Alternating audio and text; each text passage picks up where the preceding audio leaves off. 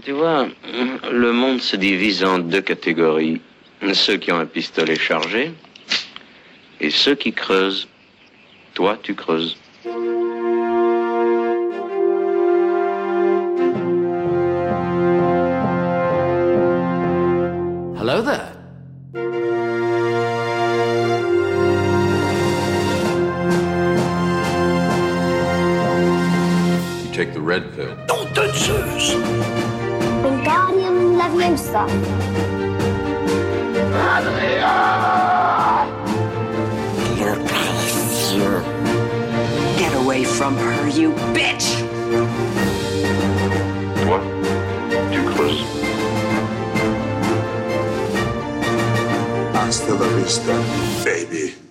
Salut mes petits pistoleros et bienvenue dans La Saga, le podcast qui analyse toutes les sagas du cinéma, un film à la fois. Je suis Sofiane Cassie, le truand du monde du podcast. Et cette semaine, on va terminer la trilogie du dollar avec le chef-d'œuvre Le Bon, la Brute et le Truand. C'est pas souvent que j'ai la chance de parler d'un film aussi important dans, dans la saga, je vais pas mentir. Encore moins quand c'est le troisième film d'une trilogie et pas le premier film. C'est très certainement la seule fois où ça va se produire, donc je suis plutôt content. Pour m'accompagner cette semaine, il est responsable de Cannes Classics au Festival de Cannes et co-auteur de Mario Bava, le magicien des couleurs, Gérald Duchossois. Bienvenue. Bonjour à toutes et à tous. Quelle est ta saga préférée? Deux, là, il y en a deux qui me viennent tout de suite à l'esprit. Euh, perso, c'est euh, Rocky, euh, Ouais. même Creed. Hein, Creed, Creed 2, j'aime moins, mais, mais euh, Creed, je trouve ça vraiment super. Et euh, Rocky, vraiment, c'est le, c'est la saga qui a accompagné euh, bah, mon enfance, mon adolescence, ma vie de jeune adulte et euh, ma vie de, de, de- d'adulte un peu plus vieux, euh, confronté à la mort. Donc, euh, je trouve que c'est vraiment, euh, il y a tout, le sport, euh, l'amour, euh, euh, tout le, tout le, ouais, tout le, tout, tout le rapport aux médias, au capitalisme. Enfin, c'est vraiment une, une saga extrêmement riche et extrêmement émouvante. Euh, avec Stallone, évidemment, qui est, qui est un, un des grands héros de, de mon enfance. Et puis après, pour, si je devais te citer une, une saga plus liée au travail, je te parlerais de, de Guerre et Paix euh, de, de, de Sergei Bonda- Bondarchuk. Euh, là où il y a effectivement des moyens euh, délirants, euh, une grande, une grande implication euh, politique, économique, et puis des combats euh, qui sont totalement exceptionnels, euh, filmés euh, comme on n'a jamais vu, euh, enfin comme on n'avait jamais vu à l'époque en tout cas. Eh, mais il faut que je le rajoute dans le chapeau, ça. c'est quoi le western spaghetti pour toi? Alors le western spaghetti, c'est euh, un dérivé du, western américain, euh, mais bien plus violent, bien plus intense, bien plus crade. Euh, c'est toujours l'adjectif qui me vient à l'esprit lorsque je pense au western spaghetti. J'ai l'impression vraiment d'être face à l'âme humaine, et, l'âme humaine dans, ce cas-là, souvent de plus vil. Et enfin, il est directeur de la médiation culturelle et animateur des ciné-conférences à l'Institut Lumière, ainsi que derrière la chaîne YouTube L'essentiel sur le cinéma. Bienvenue Fabrice Calzettoni. Bonsoir, bonsoir. Merci de m'avoir invité.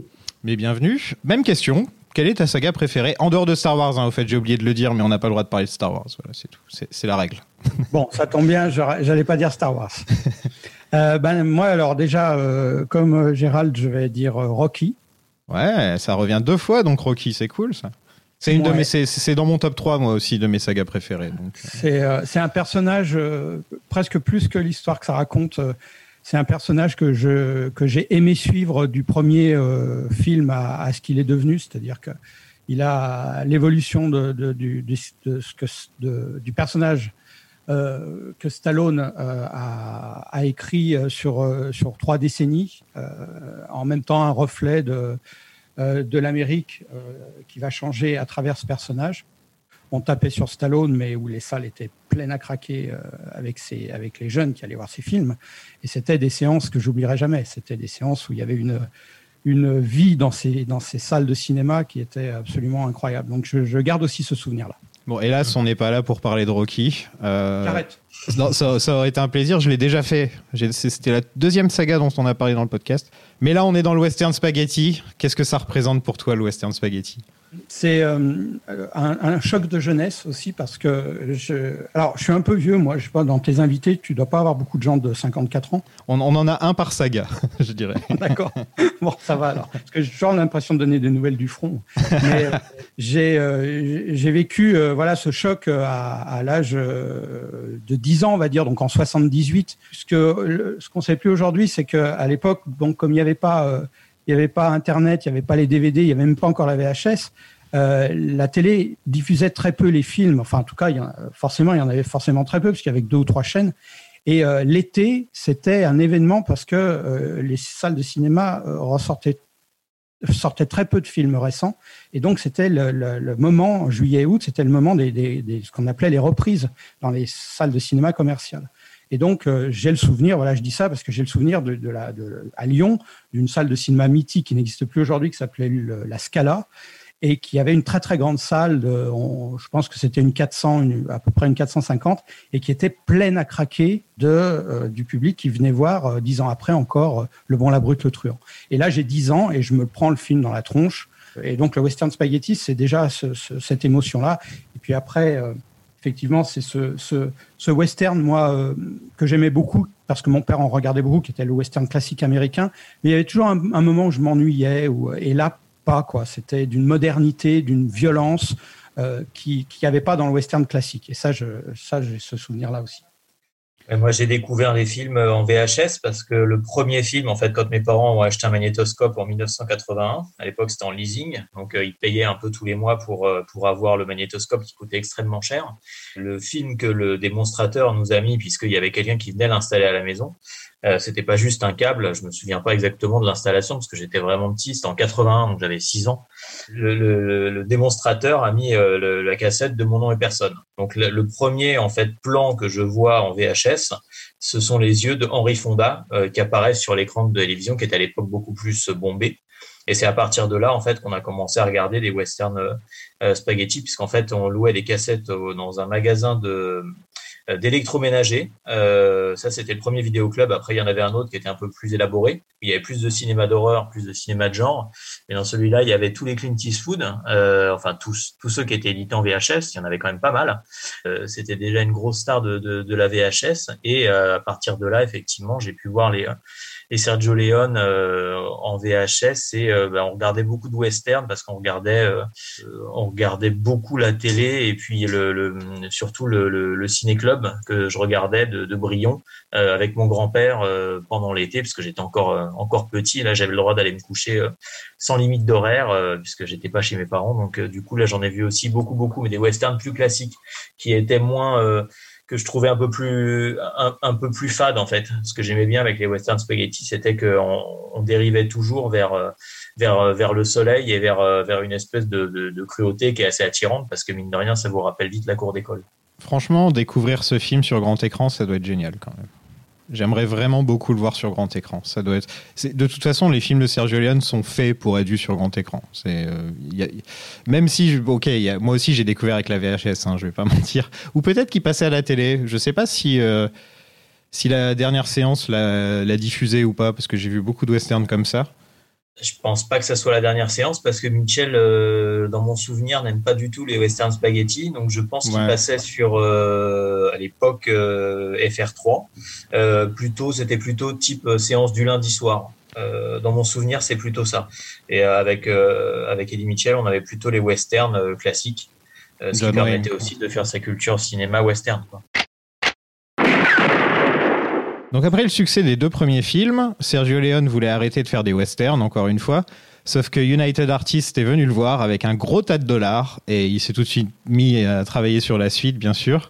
C'est le co-scénariste de Et pour quelques dollars de plus, Luciano Vincenzoni, qui propose l'idée des trois ordures à la recherche d'un trésor pendant la guerre de sécession. Mais c'est pas lui qui écrit le scénario. Lui, il travaille sur 11 jours, pendant 11 jours sur le scénario. Ensuite, il y a une autre équipe qui a travaillé le scénario. Léon n'a pas du tout aimé ce qu'ils ont fait. Donc, il a retravaillé le scénario à nouveau avec Sergio Donati. Et c'est la dernière version qu'on a eue. Donc, à chaque fois, sur ces trois films, euh, j'aimerais bien savoir comment ils arrivent à décider qui a écrit le film. Parce qu'il y a, y a au moins 5-6 personnes qui travaillent dessus. On dirait les films hollywoodiens actuels, en fait, les blockbusters. Il y a vraiment beaucoup de gens qui travaillent dessus. C'était la méthode à l'italienne, euh, avec euh, beaucoup de scénaristes qui travaillaient euh, sur, sur, les, sur les films. Ils travaillaient tous dans le même quartier. Ils se rejoignaient dans les, dans les appartements, dans les bureaux de la production. D'après les témoignages qu'on peut, qu'on peut lire, ou même les photos qu'on peut voir, ils sont toujours en train d'échanger les scénarios. Et au final, c'est assez difficile toujours de, savoir euh, qui a écrit quoi. Il y a des choses qu'on ressent bien quand même dans le film, euh, dans le Bon, la Brute et le Truand, surtout toute la partie comédie.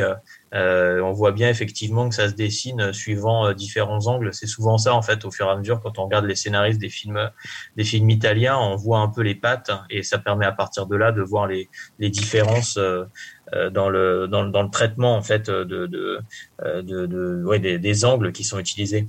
C'est marrant, c'est que Orson Welles a déconseillé à Sergio Leone de faire le film. Euh, car les films sur la guerre civile américaine sont un poison pour le box-office apparemment. Et lui a dit ne fais jamais ce film-là, tu ne te feras jamais d'argent. Orson Welles a eu tort. Ça arrive, ça arrive.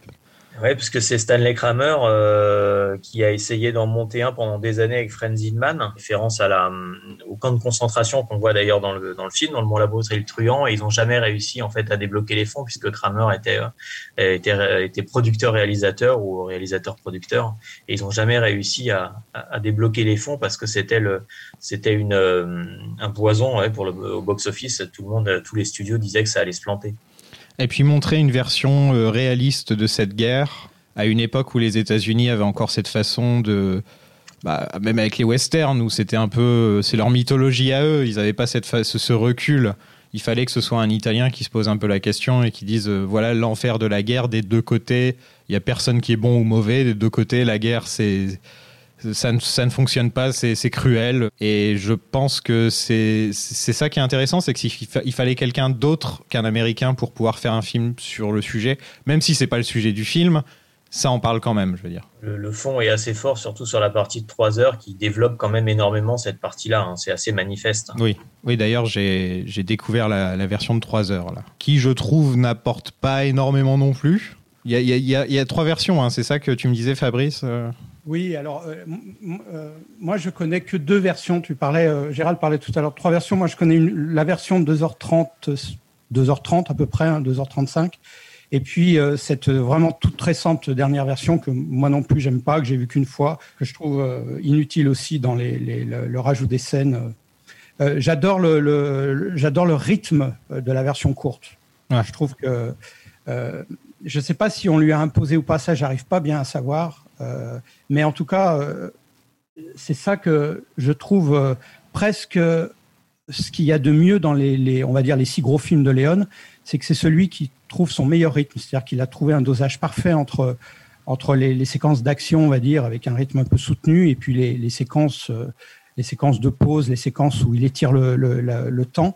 Et, je, pense que c'est pas pour rien si Le Bon, la Brute, le Truand est le film le plus populaire de, de, de Sergio Leone parce que c'est ce rythme-là qu'il avait trouvé. Et je trouve, enfin, personnellement, hein, en voyant la version longue, que ça casse ce rythme. C'est-à-dire mmh. qu'à des moments donnés, on revient dans une forme de tunnel, on entre dans des tunnels de, de, de dialogue qui n'apportent rien et qui, et qui cassent ce rythme parfait qu'il avait trouvé, je trouve. Ouais, c'est là où on voit effectivement tout le, tout le travail de, de du scénario avec le, le, côté picaresque et puis humoristique qui, euh, qui est extrêmement développé dans cette version longue et qui prend le pas et qui, euh, je trouve, fait que, comme tu le dis, Fabrice, on trouve pas en fait ce, rythme euh, parfait de la version courte. Alors, je pense que la version, euh, la deuxième version dont je parle, je pense qu'il y a, je crois qu'il y a, si je dis pas de bêtises, hein, c'est parce que je suis pas un grand spécialiste des versions. Moi, je suis pas un, un complétiste de, de, des 15 versions qui existent de, euh, sur, sur les films. Euh, mais il me semble qu'en 2002, quand ils ont sorti le, pour la, enfin, du coup, ça devait être la première fois qu'ils sortaient en DVD. Il me semble qu'ils avaient rajouté une scène. C'est la scène où Tuco euh, va dans le dans la grotte euh, et puis euh, interpelle deux autres personnages qui sont en haut et, et, que en fait qu'il les qui les appâte non pas avec la nourriture, oui, mais je l'avais déjà vu celle-là. Oui. Elle, elle était déjà dans la version courte. Oui, oui. Elle était dans la version DVD. Ouais. Toute la séquence concernant l'attaque du pont est plus longue et euh, il y a aussi la scène qui est rajoutée avec euh, et qui sert à rien, franchement, avec euh, Touko et Blondin qui sont sur euh, pas sur un cheval, mais qui sont dans un euh, dans une carriole et qui échangent. Et, et c'est ça fait pas avancer l'histoire du tout, quoi. Donc je je comprends pas trop pourquoi cette scène est là, même sur une version plus longue. Euh, ouais, moi, ce que j'ai pu lire. Euh, alors, il faudrait, il faudrait voir parce que Léon aussi change beaucoup les histoires suivant les interviews. Euh, il en a donné quand même pas mal. Et il modifie beaucoup quand même son, son ouais, discours à chaque fois. Ouais. Et ce qu'il y a de terrible aussi dans cette version longue, c'est le changement des voix parce que Ouais. la- le Bon, la Brute, le Truand est aussi euh, populaire. Enfin, en tout cas, il a une version française exceptionnelle. La voix de, les- la voix de, de Tuco, de Santanza et de et de d'Eastwood dans le dans le film sont vraiment dans, la version française sont vraiment exceptionnelles. Et voir entendre ces voix changer, c'est euh, c'est assez euh, assez dur hein, quand même. Ouais, c'est plus que troublant, c'est plus que déroutant, c'est vraiment pénible euh, parce que ça apporte rien et au contraire ça diminue l'impact euh, à la fois de la scène et du coup du film. Ça le rallonge. Et il y a ces voix en plus qui nous qui nous sortent du film parce qu'on est habitué. Même si on n'est pas habitué, je pense que quand on entend un acteur parler avec une voix différente, euh, Hmm. on se demande ce qui se passe quoi, tout simplement. À ma connaissance, c'est ça se produit aussi dans la VO parce que euh, il me semble, mais j'en suis pas sûr, mais il me semble que le- l'enregistrement d'origine n'était pas bon puisque les Italiens euh, post-synchronisent tout et que euh, Lee Van Cleef était mort. Ah bah oui. Il, ouais, il est mort. Et donc 80 Eastwood et Eli Wallach, très vieux, donc à l'âge qu'ils avaient, sont venus se redoubler avec un changement de, vo- de, de, de tessiture d'une voix jeune à une voix vieille, mais bon, c'était leur voix. Mais je crois que c'est pas la voix de Lee Van Cleef, il me semble. Ouais, c'est ça, c'est exactement ça. Quand on l'écoute en version anglaise, hein, euh, parce qu'il y a pas, on peut pas dire vraiment qu'il y a une version originale. Euh, Oui. euh, enfin, et on, on entend effectivement leurs voix qui sont bien plus basses et plus euh, plus abîmées et avec moins de souffle, moins de puissance. Et, et, et Lee Van Cleef effectivement a une autre voix qui est vraiment différente quoi, pour le coup. Donc ça, ça, ça sort toujours un peu du film, surtout que sa voix elle est géniale. Donc euh, c'est vraiment très surprenant. Euh, depuis le début de la trilogie, j'aime bien parler de l'évolution des salaires des acteurs sur les trois films parce que c'est assez intéressant. Petit rappel, pour le premier film, Clint avait touché 15 000 dollars, 50 000 pour le deuxième, Et pour quelques dollars de plus, donc. voilà. Et là, il a bien négocié puisqu'il a 250 000 dollars, plus 10% des profits des revenus en Occident, plus une nouvelle Ferrari. Voilà. Va- pas mal hein, quand même. L'ascension du mec, c'est- pas négligeable quoi. C'est quand même euh, plutôt Et il a négocié en plus une voiture italienne, non Il s'est bien débrouillé. Ouais, bah oui. Mais apparemment, c'est pour ça que lui et Léon n'ont pas vraiment retravaillé ensemble après, parce que les négociations étaient un peu trop difficiles, et en plus, le Clint, lui, il en avait plus ou moins marre du perfectionnisme de, de Sergio, quoi. De ce que j'ai cru comprendre, et c'est pour ça que par la suite, il n'y a jamais eu de. Le duo ne s'est jamais reformé. Dans la bio de Schickel sur Clint Eastwood, euh, il raconte euh, que c'est un peu ce que ce- c'est un peu ce que tu dis, hein, c'est euh, qu'il trouvait le, tournage, trouvait de plus en plus long les tournages, et il va prouver après dans ses propres réalisations, surtout les premières, qu'il allait vraiment à l'essentiel et qu'il qu'il tournait très très vite. Il avait la réputation de, dépenser très peu sur les tournages de films Clint Eastwood, et il était il était euh, assez énervé de voir euh, des, euh, euh, des séquences qui, euh, qui étaient trop longues en préparation. Et, et, euh, et il a un peu aussi abandonné à cause de ça. Notamment la fameuse scène du pont, puisqu'ils ont fait péter le pont sans le faire exprès. hein. Ouais, ouais, je, je vais en parler après, t'inquiète pas. Ah voilà. Et donc, euh, euh, il avait fait venir, euh, il avait fait venir ses cannes de golf pour jouer au golf en attendant la, la reconstruction du pont parce qu'il il, il supportait pas d'attendre. hein. Oui, il y avait aussi peut-être la volonté d'av- d'avoir une véritable carrière américaine sur le sol américain, puisque c'était une star mondiale. hein. Je crois qu'il était classé, euh, enfin, il y a toujours des classements. euh, J'avais lu dans, euh, la sortie du film, il était classé cinquième star mondiale par rapport aux recettes, bah, du coup, mondiales de, de, de, de films. Donc, on doit être en, du coup, on doit être en 67, puisque le film il est sorti en décembre en, en Italie et puis en, mars, je crois, aux États-Unis, euh, en, mars 60, euh, 67, du coup, parce que nous, il est sorti à- bien ap- enfin en 68, il me semble. Et, euh, et du coup, il y avait peut-être aussi la volonté d'être un, un, acteur américain sur le territoire américain pour pouvoir faire ses propres films bientôt et pas en Italie, je pense. Et c'est pour ça qu'il a fait Dirty Harry par la suite. Euh. Et c'est là que ça a vraiment marché. hein. C'est là que ça a et ses vraiment pris. propres films assez vite, quand même, quand on y pense, Oui. on, est, on est très très peu d'années après, quoi. C'est assez fou. Il y a cette fameuse anecdote qui raconte, euh, alors qui n'est pas racontée par Eastwood, mais qui est racontée par euh, Sergio Leone dans son entre- ses entretiens avec euh, Noël Simsolo, où il, euh, il dit euh, Eastwood m'a dit euh, j'étais tout seul dans, dans pour eux une poignée de dollars, on était deux dans euh, pour quelques dollars de plus, on était trois dans le bon la brute le truand et euh, et, euh, et, euh, et donc euh, j'arrête notamment par rapport à ce fameux prologue euh, d'Il était une fois dans l'Ouest où euh, Sergio Leone avait eu l'idée de, de, de quand le mal harmonica se retrouve devant trois euh, euh, trois bandits euh, dans la gare que ce soit Lee Van Cleef, euh, Eli Wallach et Clint Eastwood. Et donc les deux avaient dit oui, sauf Clint Eastwood, et donc il avait dit ça à, à Sergio Leone. Ça aurait été tellement génial comme scène. Ah ben ça, oui, je pense que Ah la une anthologie. transition. Oui. Ouais, la, la transition aurait été dantesque. hein. Euh, donc, euh, Donc Lee Van Cleef, lui, de son côté, il est aussi de retour, avec une petite augmentation de salaire aussi, puisqu'il passe de, de 17 000 dollars à plus de 100 000 dollars. Ça, c'est quand même une sacrée augmentation de salaire. Je dis bravo. Euh, Est-ce que vous saviez qu'il avait peur des chevaux? Parce qu'il s'est blessé au genou, il a eu un accident de voiture euh, à la fin des années 50, je crois que c'est ça, et qui l'empêchait du coup de monter à cheval. Enfin, moi, c'est ce que j'avais lu. Ouais, Apparemment, il, avait, il, il aimait vraiment pas ça, euh, les chevaux. Bon, c'est possible. Ouais. Je l'ignorais ça, mais euh, c'est vrai que euh, dans, justement, Schickel raconte euh, que on l'aidait à monter sur le cheval. hein. ouais. Je crois qu'il avait une chaise prévue pour l'occasion. c'est ça, voilà. Ouais, ouais. Il avait besoin d'une chaise pour, pour monter sur le. Et Charles Bronson était le, était le, le premier choix, comme d'habitude. hein, depuis, de- depuis le début de la trilogie, je dis ça de toute façon. Mais il y a un petit nouveau au casting, Eli Wallach, de l'acteur studio, tout simplement, et euh, de pas mal de westerns américains, comme euh, La Conquête de l'Ouest ou Les Sept Mercenaires. Truc intéressant, euh, enfin plutôt, plutôt marrant, c'est que Sergio Leone ne parlait pas anglais et, et Wallach ne parlait pas italien, donc ils se parlaient en français sur le, sur le tournage. Ils parlaient ensemble en français. Qu'est-ce Ah que vous pensez de cet acteur euh, que moi je connais aussi pour quoi Le Parrain 3 et j'ai dû le voir dans d'autres trucs, je sais plus quand il est Hein Il y a les fameux Misfits de Houston avec euh, Montgomery Clift et, euh, et Marilyn Oui. Monroe. Ils sont une espèce de trois tout le long du film. Ah oui, c'est Ouais. vrai qu'il est là-dedans aussi. Oui, oui, oui, Ouais. en effet. J'ai ce souvenir-là aussi.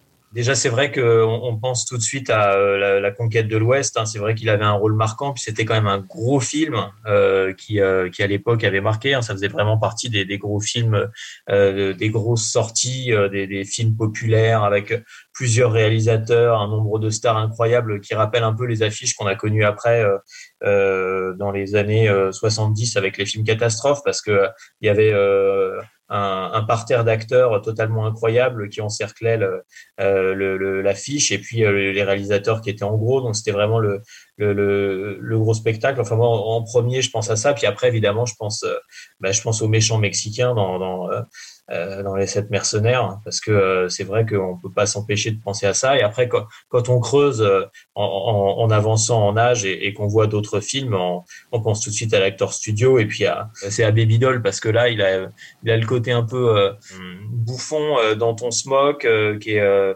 euh, qui nous rend euh, enfin pour lequel on éprouve de la peine et en même temps il a cette euh, euh, ouais cette, euh, cette, cette, cette- ces pulsions en fait qu'il qu'il transperce on se dit quand même que le que l'acteur est vraiment très très bon à la fois dans, des rôles plus exigeants ou en étant euh, ou en étant dans des, dans des grands films populaires. Et puis après, on l'a vu vieillir effectivement euh, avec des traits beaucoup plus creusés, euh, comme acteur plus avec les yeux rieurs. Enfin, toujours cette, cette, cet aspect comique qui se dégageait de lui, mais avec plus, plus d'intensité avec l'âge. Il était, enfin, on voyait bien que c'était un, un acteur émouvant. Vous savez qu'il a failli mourir plusieurs fois sur le tournage? Mais trois, Oui. trois, trois fois, hein, apparemment. Donc il a failli mourir empoisonné, parce qu'il avait bu une bouteille d'acide qu'il avait pris pour euh, du soda. Il a failli être décapité par, euh, par le train, quand il essaie de couper le- les menottes. Ah, il a ouais, failli être décapité par le train. Et, et une autre fois, il a été emporté pendant une très longue distance par, euh, par un cheval, avec les mains attachées dans le dos, et une corde au cou. Oh, Oui, sur euh, un kilomètre, euh, le cheval est parti. ouais. Mais C'est ça qui est assez étonnant aussi quand on voit le film, c'est qu'on on, voit que la plupart du temps, ce ne sont pas des doublures, hein, euh, voit bien Clint Eastwood monter à cheval, euh, on reconnaît les silhouettes euh, très très facilement dans, dans, dans les scènes d'action, quoi. Et ça, c'est vraiment impressionnant. Surtout avec le numérique où euh, souvent on s'aperçoit que euh, voilà le conducteur c'est pas le même suivant les plans euh, et là par contre on, voit bien que ce sont eux quoi même avec la définition des restaurations en, en, haute définition euh, voire plus parce que là on doit avoir une restauration euh, 4K je pense et on voit bien que euh, ce sont eux qui sont qui apparaissent à l'écran et ça c'est aussi impressionnant quoi. Et en fait, quand il est allé se plaindre un petit peu, euh, ouais, qu'est-ce que c'est Euh, Il n'y a aucune sécurité pour les acteurs. euh, on laisse traîner des bouteilles d'acide, on me laisse partir avec un cheval, je me fais presque décapiter. Eastwood est juste arrivé pour lui dire ne fais jamais confiance aux Italiens. Il a bien raison. Genre, ça son troisième film qu'il a fait, lui, c'est bon, il, il connaît l'histoire. Donc, c'est une coproduction italienne, espagnole, allemande et américaine. Et je me pose la question pourquoi la France ne s'est jamais mise dans le business du western spaghetti? Alors là, ouais. c'est On moi en a qui- fait. Est-ce qu'on en a déjà fait un petit peu des films qui ressemblent à ça Euh, nous, on a fait plus des adaptations euh, de western Ouais. spaghetti, mais en polar. Moi, je dirais, enfin, c'est plus ça, en fait, qu'on voit. euh, si je pense à, je sais pas, là, tout de suite, euh, j'avais jamais pensé à ça, donc c'est vraiment une bonne question. Je pense à des, euh, oui, à des, des, des personnages comme euh, comme Moki. Je pense qu'il fait un peu des westerns, euh, euh, mais urbains. Bah, Là, en, en- tout de suite comme ça, ouais, c'est c'est un peu à ça que je pense. Moi, on fait pas trop des, des films. euh, Déjà, c'est un film euh, sur un autre pays. Donc, la plupart du temps, quand on fait des films, c'est en France que ça se passe. On est très comme ça. C'est très français notre cinéma.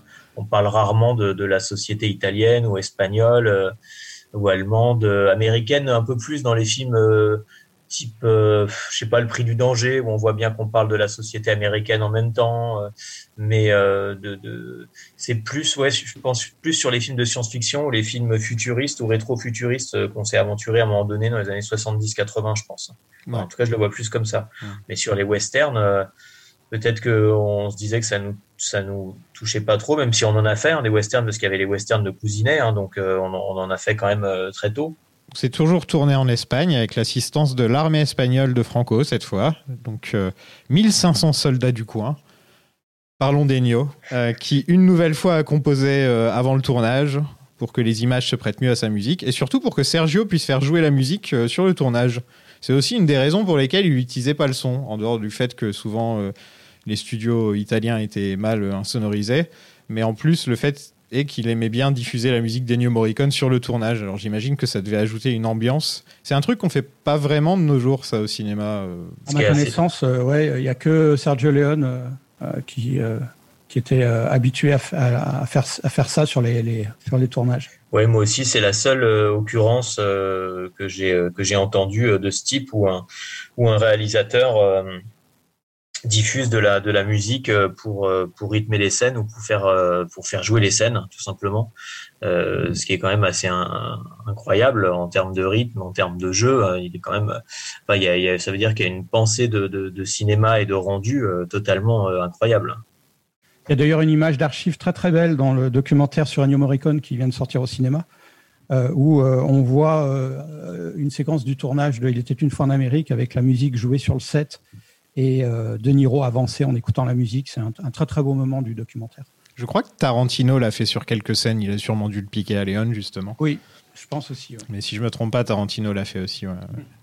Bon bah parlons d'Ennio. Qu'est-ce que vous pensez du travail d'Ennio Morricone sur ce film? Je pense que tout le monde va être d'accord pour dire que c'est peut-être, enfin la meilleure BO qu'il a faite. Après c'est difficile. Il en a fait tellement, tellement des géniales que c'est difficile à dire. C'est euh, c'est la musique de film euh, par, euh, par excellence. C'est ce que est-ce qu'elle apporte à la dramaturgie du film, à l'ambiance, au graphisme même. Elle est, elle est partout. Elle est ce qu'il a fait, ce qu'il a, ce qu'il a donné à Sergio Leone. Pour moi, c'est absolument incroyable. C'est quel cadeau. Avec euh, avec des musiques adaptées à chaque personnage, différentes pour chaque personnage, des, des mélodies qu'on peut pas oublier, des sons incroyables comme le cri du, du coyote euh, dans le générique, euh, mélangé à des bruits de revolver. Bah, c'est, on n'en on en finirait pas de, d'énumérer toutes les trouvailles, toutes les euh, et puis sur des airs qui sont euh, l'ecstasy dell'oro, euh, the ecstasy of gold qu'on entend dans dans la grande séquence du, du cimetière. C'est euh, c'est quelque chose qu'on peut écouter en boucle, quoi, comme un morceau de, de rock euh, d'Elvis ou des Rolling Stones. Quoi. Enfin, ça fait partie des musiques euh, qui sont complètement intemporelles. Enfin, voilà, moi, je, j'ai que des superlatifs.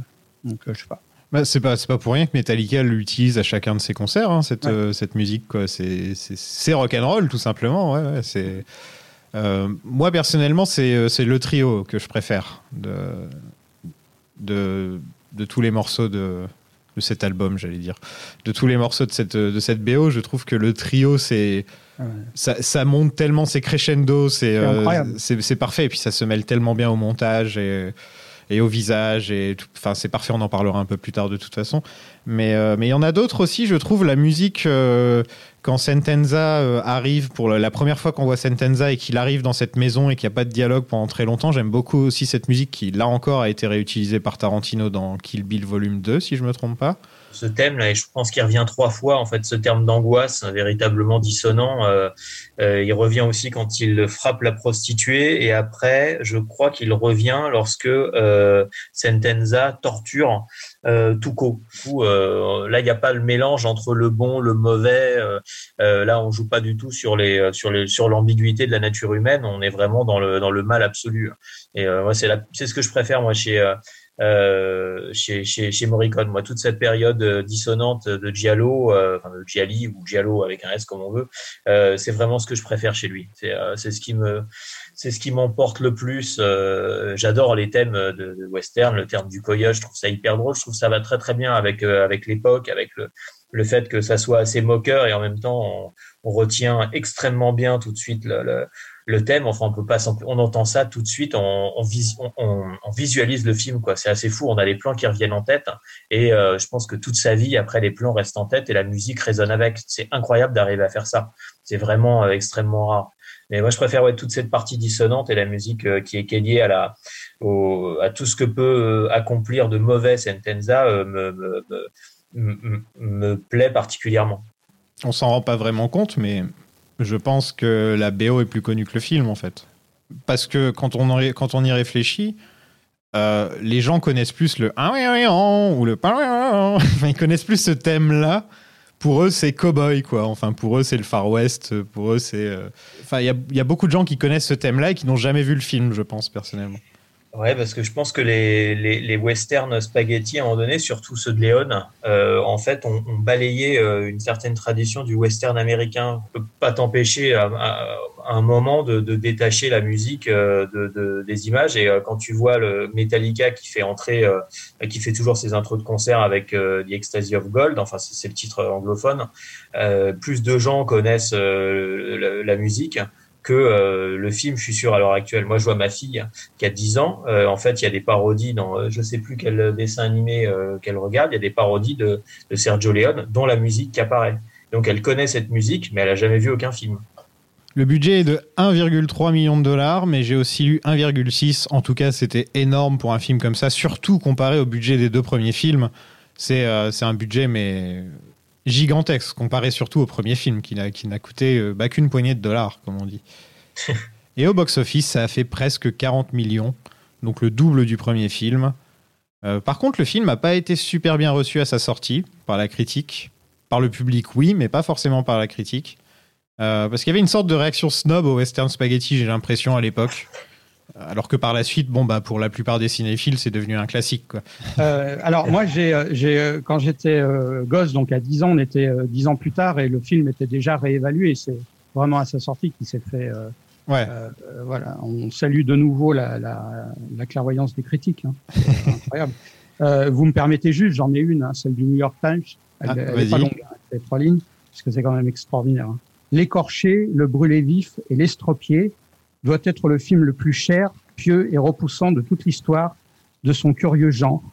Si la qua- 42e rue est bordée de petites boutiques où l'on vend du sadisme, ce film en est un supermarché entier. Magnifique, non? Ah, il aime bien s'écouter parler, lui. Je- Ça se sent. Juste en quelques phrases, on sent que c'est une personne qui aime bien s'écouter parler. Dans, dans la masterclass qu'a donné, enfin la leçon de cinéma qu'a donné euh, Sergio Leone en 86 à la Cinémathèque, je crois que le, le- ils avaient euh, ils avaient mis cette euh, cette masterclass en ligne là, il y a pas il y a quelques années parce que ça avait été filmé en vidéo. Et donc ils ont retraité les bandes et ils l'ont mise. Et euh, donc on doit être en ouais on est en 86 et il y a encore euh, il y a encore euh, des questions euh, quant au fait que euh, que Léon euh, est déformé défloré euh, voire abîmé le western et on est en 86 Ah ouais, carrément. ah ouais, c'est c'est incroyable. Et donc, je pense que ça fait, pour moi, ça fait écho euh, aux critiques de l'époque. Moi, mon père, du coup, qui, avait, qui a vu les films en salle dans les années 60 quand ils sont sortis, me disait que c'était vraiment euh, traité comme du cinéma de, de bas étage. Alors que ça a donné un nouveau souffle au western. Et pour les gens comme moi, je me souviens largement plus des westerns spaghetti que des westerns américains, que, que j'aime tout de même. Il y en a des très bons. Mais je crois que je me souviens plus. le- Les plus marquants pour moi, c'est plus les films de Léon. Enfin, Il, rompait tellement avec ce qu'on avait euh, l'habitude de voir, et notamment la, juste la, la bonne idée de plus mettre les Indiens et de se faire s'entretuer les Blancs entre eux. oui. C'était déjà la, la grande idée moderne de, de- de- et, qui, et qui nous nous faisait du bien. Enfin, moi, je, je me souviens de ces films, ces westerns américains qui passaient à la télé, euh, et, et on, on- on retournait toujours, euh, souvent autour du même thème. Donc, euh, et notamment ces guerres indiennes. Euh, dont on savait pas par quel boulet prendre en attendant euh, qu'Arthur Penn euh, euh, dise que c'était un génocide en 70 dans Little Big Man. Euh, il y avait vraiment ce côté de- assez dérangeant quoi et, euh, et on avait au moins on n'avait pas ça avec euh, avec Sergio Leone c'était ça c'était complètement euh, c'était complètement nouveau et, et ça faisait un bien fou hein. Il y, a, il y a juste le personnage de l'Indien dans le film précédent, mais on sait pas vraiment si c'est un vrai Indien ou pas. Quoi. Oui c'est son nom Ouais, c'est juste son nom. Quoi. Ouais, on sait c'est- pas vraiment d'où il vient. Ouais, voilà.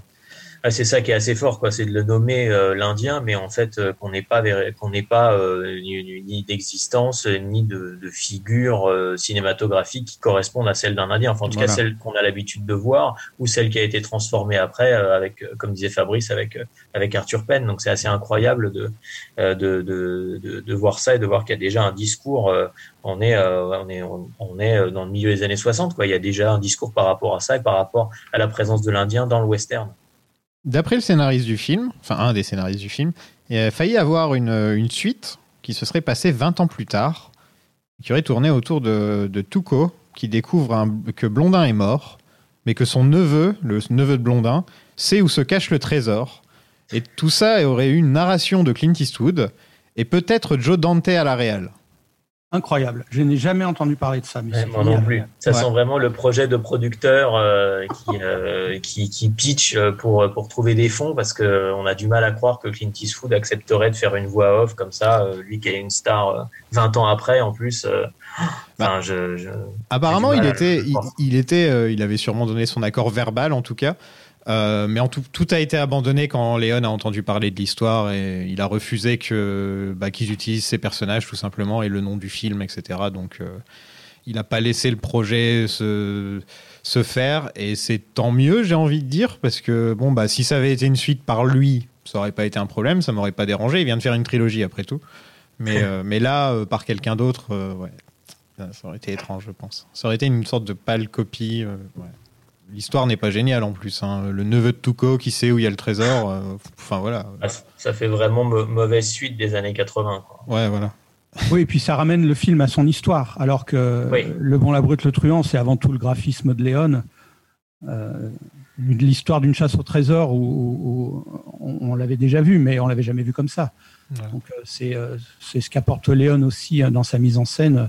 Ben, L'un de vos chroniqueurs, euh, suivrait pour quelques dollars euh, de plus, en, en parlait très bien, où il disait qu'il était, euh, il était complètement euh, stupéfié par l'image et que même si ça racontait pas ou que c'était ridicule, ça lui, ça lui suffisait pour faire son bonheur de cinéma. Mhm. Et, euh, et donc après raconté par quelqu'un d'autre, euh, soit on copie Léon, on essaye de copier Léon, soit euh, ça s'appauvrit automatiquement, à mon avis, hein, si, si on le réduit simplement à, la- à- à raconter la suite d'une histoire. Ouais, ouais, je- ça fait partie des films qu'on peut largement regarder sans, sans écouter la musique et la musique est sacrément géniale, mais on peut regarder le film sans le son et voir effectivement toute la puissance des plans, euh, des visages, euh, de, de- euh, des mouvements euh, qui est euh, totalement incroyable. hein. Donc euh, moi je, je suis tout à fait d'accord, je suis tout à fait d'accord avec ça. Quoi. Je trouve que c'est vraiment la narration à la limite où l'histoire à proprement parler m'intéresse pas beaucoup. Euh, la chasse au trésor, bon, je trouve que c'est un peu enfantin, donc ça m'intéresse pas énormément, mais par contre euh, tout ce qui est tout ce qui est mise en scène euh, me, me, me stupéfait et m'emporte là euh, au plus haut, au plus haut point. Donc je pense qu'il pourrait me raconter beaucoup de choses. Euh, Je suis tellement euh, tellement porté que je, je préfère euh, laisser parler la puissance des images et, et voyager dedans. Mais là, en l'occurrence, avec ce film, les dialogues sont bons et Ouais. l'histoire est bonne. Donc, euh, en, Ah oui, non, mais en là, plus on- des images et du son, l'histoire suit. Quoi. Donc, euh, je propose qu'on passe au film. Allez, c'est parti. Oui.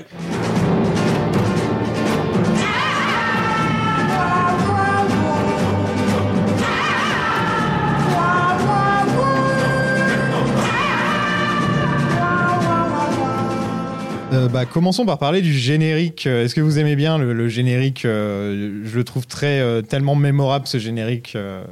Euh. Ah, Moi, j'adore complètement. Je trouve qu'on est dans un dans tout ce qui est. euh, euh, ils arrivent à ils arrivent à réinterpréter le, le pop art.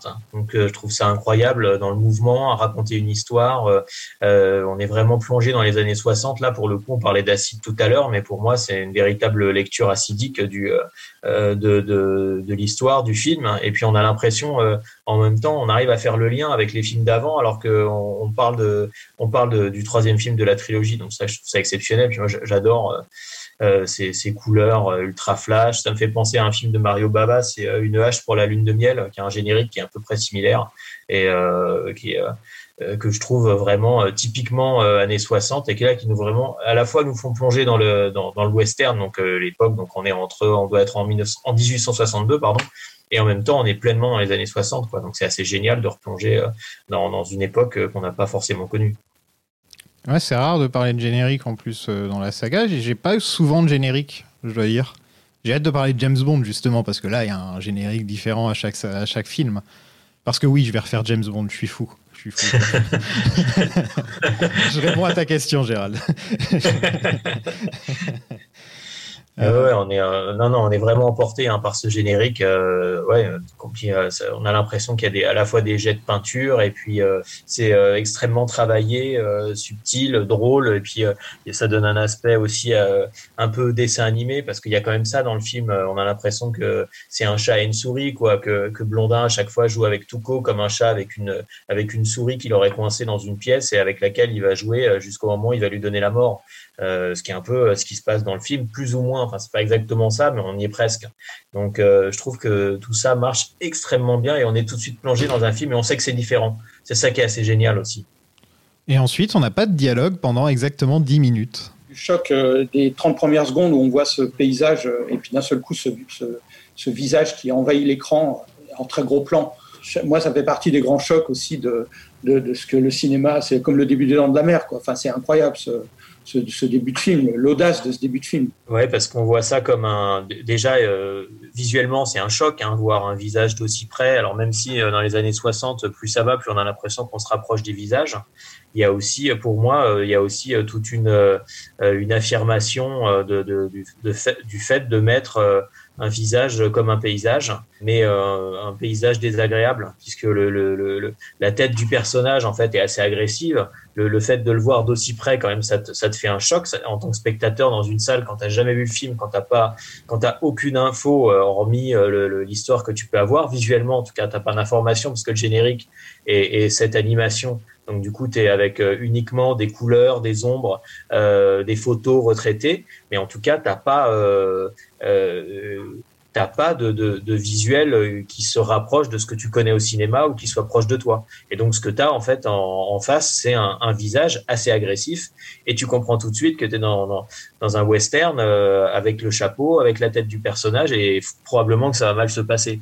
Donc, c'est vraiment incroyable d'arriver à faire cette affirmation comme ça aussi euh, déstabilisante, voire déplaisante pour le, le, le public. J'imagine même pas la tête du producteur quand il voit ça avec un personnage en gros plan comme ça, qui est, qui est un type qui est pas très beau, c'est pas la star, euh, il est, euh, il, est habillé en noir, il, il, cache le paysage et les westerns c'est aussi ça, quoi, mine de rien. Euh, beaucoup de gens allaient voir les westerns pour voir les paysages, comme on va au cinéma pour voir pour voir un paysage. Quoi. C'est, un voyage, le cinéma, et quand on va voir un film, ce qu'on a envie de voir, c'est la Mongolie, ce qu'on a envie de voir, c'est euh, Monument Valley, euh, c'est, euh, c'est de voir Zabriskie Point, et donc voir, voir ce, visage qui nous empêche de voir le, paysage, mais qui en lui-même est un, est un paysage agressif, c'est vraiment très déstabilisant. Oui, c'est vrai que Léon en parlait beaucoup de ça, hein, sur le côté, le côté paysager, des, avec toutes les aspérités des défauts des visages sur ces très gros plans qu'il va utiliser aussi beaucoup avec euh, celui de Charles Bronson dans Il était une fois dans l'Ouest. Oui, dans, dans celui-là, déjà, dans Le Bon, la Brute et le Truand, avec Toucault, hein, il y a souvent, on voit euh, sa barbe, euh, son, sa barbe de trois jours, ou sa barbe, ou, ou sa sueur, des poils. C'est vraiment très déstabilisant, quoi. C'est pas du tout un acteur américain. Bah, si on prend John Wayne, par exemple, même s'il a des traits qui sont assez forts, il est quand même, il y a quand même une partie très attirante, quoi. Il est, il est quand même séduisant, il a ce beau sourire il a quand même ses yeux qui sont perçants. Et là, on a, on a, on, a un personnage qui est ultra agressif et même les stars dans le film sont, euh, sont quand même vues de manière agressive à chaque fois avec ce, ce, visage paysage. Là, c'est, ça fait quand même, euh, c'est quand même cocasse d'imaginer les spectateurs en 1967 dans des grandes salles de cinéma Oui. Imaginez les spectateurs du premier rang avec, avec le, cinémascope devant eux et euh, étant les premiers du monde à découvrir ces visages en gros plan, en très gros plan. On comprend le, pauvre critique du New York Times qui dit que, le sadisme est porté au rang de, supermarché, là, parce que c'est vrai que ça devait, ça devait faire un choc assez, assez fou. Quoi. Et c'est ce que vous disiez, hein, Sofiane et, et Fabrice, c'est sont vraiment des films de cinéma. C'est fait pour être vu au cinéma sur grand écran, euh, en 2.35, euh, pour que tu te le prennes vraiment euh, en pleine face, comme quand tu as Metallica euh, qui commence un riff et euh, le but c'est que ça t'explose la tête ou ACDC, quoi. Donc c'est vraiment le but. Il y a un côté un peu rock'n'roll dans le film, je trouve. Exactement, ouais, ce, ces cinéastes qui euh, qui n'étaient pas sur leur set en se disant à quel moment il faut que je fasse un fondu au noir pour la pause Ouais. pub. Euh, voilà, c'est-à-dire que, que c'était pensé que pour le grand écran, quoi. Ouais, ils regardaient pas la télévision ou ils se disaient pas tiens, je vais me mettre derrière le combo pour voir ce que ça donne avec une, une image euh, délavée quoi. Donc euh, là tu vois vraiment qu'il y a une puissance de, de, de l'image du cinéma, hein, plus que de l'image, hein, c'est vraiment le cinéma quoi. On sent que que Léon il écrit du cinéma et ça je trouve que c'est vraiment exceptionnel. Et D'ailleurs, la, la VHS, ça fait beaucoup de mal à Léon, hein, parce que heureusement que le DVD est arrivé pour, le, pour en ce qui concerne, on va dire, le petit écran, Ouais. parce que le, la VHS pan and scannait, hein, elle, elle mettait pas du tout les, les films au bon format, et donc elle recadrait au milieu. Et pour les films de Léon, c'était absolument impossible à regarder. Hein. Euh, Ah Oui, c'est vrai que tu as raison de, de dire ça, le fait que les formats soient pas respectés comme ça a été le cas pour la VHS, et puis après le DVD quand il est arrivé où tu avais tout le temps widescreen et tu avais Oui. l'image qu'occupait l'écran. Euh. Alors certes, euh, à l'époque du DVD, déjà les écrans avaient, euh, avaient grandi et, et étaient plus euh, bombés comme ils pouvaient l'être auparavant. Euh, N'empêche que euh, il y avait des, des images qui occupaient l'écran et qui n'étaient pas du tout au bon format, quoi. Donc euh, euh, c'est là où quand tu vois les films de Léon, je trouve que tu réfléchis beaucoup au fait que, alors t'es pas obligé de réfléchir, tu peux juste être porté par l'histoire et c'est très très bien. Mais euh, quand tu réfléchis euh, au fait que les films soient faits pour le grand écran, tu te dis que le cinéma est vraiment fait pour grand écran. Et moi, en, revoyant le film pour euh, pour qu'on en parle euh, ce soir, j'arrêtais pas de me dire c'est vraiment fait pour pour être vu au cinéma. Il y a aucun doute, euh, ça nous manque. Il faut voir plus de films. Enfin, c'est c'est le film qui appelle euh, à voir d'autres films. Et ça, je trouve ça assez génial. Et, et dès l'intro, j'ai ce sentiment-là. Dis donc, toi, tu sais que tu as la tête de quelqu'un qui vaut 2000 dollars Oui. Mais toi, tu n'as pas la tête de celui qui les encaissera. Pendant la guerre de sécession, la brute Sentenza Angelize en anglais euh, interroge un homme à propos d'une cache d'or confédérée et on remarque tout de suite que le film ne va pas hésiter à prendre le temps et à minimiser le nombre de dialogues. D'abord, on construit l'histoire du personnage avant de construire l'histoire du film, en fait, j'ai l'impression. On nous dit et surtout, on nous montre plus qu'on nous dit. Oui, il y a- toujours ce, il y a un rappel euh, du côté BD à chaque fois, puisque les, trois noms apparaissent euh, via un lettrage hein, sur l'écran. Donc ça aussi, c'est quand même un côté pop qui rejoint aussi vraiment euh, l'atmosphère années 60 euh, et qui est limite expérimentale, hein, parce que ça me rappelle quand même le fait qu'à certains, certains moments, il n'y a pas très très longtemps, on le voit un peu moins là ces, ces cinq dernières années, mais encore un petit peu avant, là, on voyait beaucoup de réalisateurs qui essayaient de mettre euh, euh, des textos à l'écran, des images incrustées, notamment dans les films asiatiques, on voit euh, ça pas mal.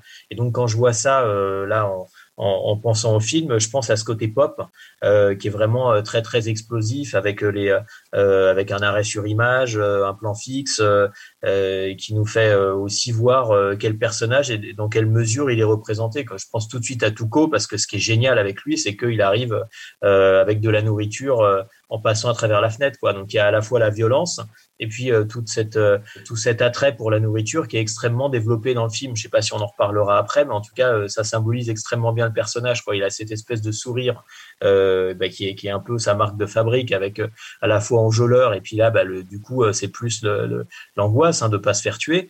Mais n'empêche qu'il a, euh, il a un visage qui laisse dessiner euh, ce sourire euh, croqueur, euh, puisqu'il est, il, il, il était en train de, de, de dîner ou de déjeuner, je sais pas exactement à quelle heure on est, mais en tout cas, euh, il y a ça et c'est lié aussi euh, à la violence. Quoi. Donc là, c'est pas le sexe qui est lié à la violence, c'est pas le cliché habituel. Là, c'est vraiment basé sur la nourriture et la violence qui sont des, des grandes composantes du film. Ouais, c'est ce qui, je pense que ce qui fait une des grandes qualités aussi du, euh, du Bon la Boîte le Truand, c'est c'est ça, c'est que c'est euh, ce sont des, des, personnages extrêmement travaillés, chacun dans leur euh, dans leur genre, chacun dans leur caractère différent. Et le personnage de euh, il a ce côté qui ramène le film quand même aussi, parce que c'est vrai que souvent on pense que dans l'inconscient collectif, le titre original de, de, du Bon, la brute, le c'est The Good, The Bad and The Ugly. Or non, c'est euh, Il, il buono, il brutto, il cattivo. C'est un film Oui. italien au départ. hein. Et je trouve qu'il ramène beaucoup euh, le film aussi, et ça, c'est aussi une, une grande force du cinéma italien de l'époque, qui était un des plus un des plus importants dans les années 60 euh, en termes de, de création, de créativité. Euh, il ramène le film à cette à cette italienne, j'arrive pas à le dire, à ce côté Italianité. Mm. par ce personnage, c'est-à-dire qu'il est un peu ce trublion, ce côté comédia dell'arte, et qui virevolte comme ça entre les deux autres. Il a, il a ce côté très catholique qu'avait aussi euh, Sergio Leone, hein, Mm. parce qu'il avait cette éducation euh, très catho, en bon fils romain qu'il était, euh, et donc il peut pas, il peut pas prendre une décision sans faire ce signe de croix très très rapide, en faisant un petit bisou à sa. C'est un choix de l'acteur d'ailleurs, c'est une proposition de l'acteur.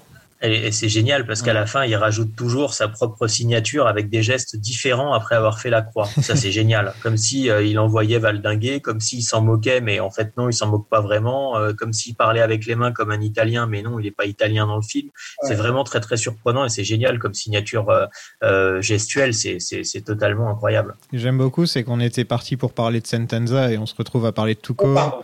Et je... Pardon. Non, non, pas- c'est pas un problème. Mais ça veut dire qu'au final, le personnage de Sentenza, en, en fait, le, le- le truc du film, ce qui m'a sauté aux yeux là en le regardant, c'est que le personnage principal du film, c'est Tuco, en fait. Ouais, c'est clairement, c'est clairement morceau, Tuco, hein. voilà. Mm. Et d'ailleurs, j'ai regardé, c'est celui qui a le plus de, de temps à l'écran. Euh, Ouais. Donc, euh, c'est c'est prouvé même par les chiffres.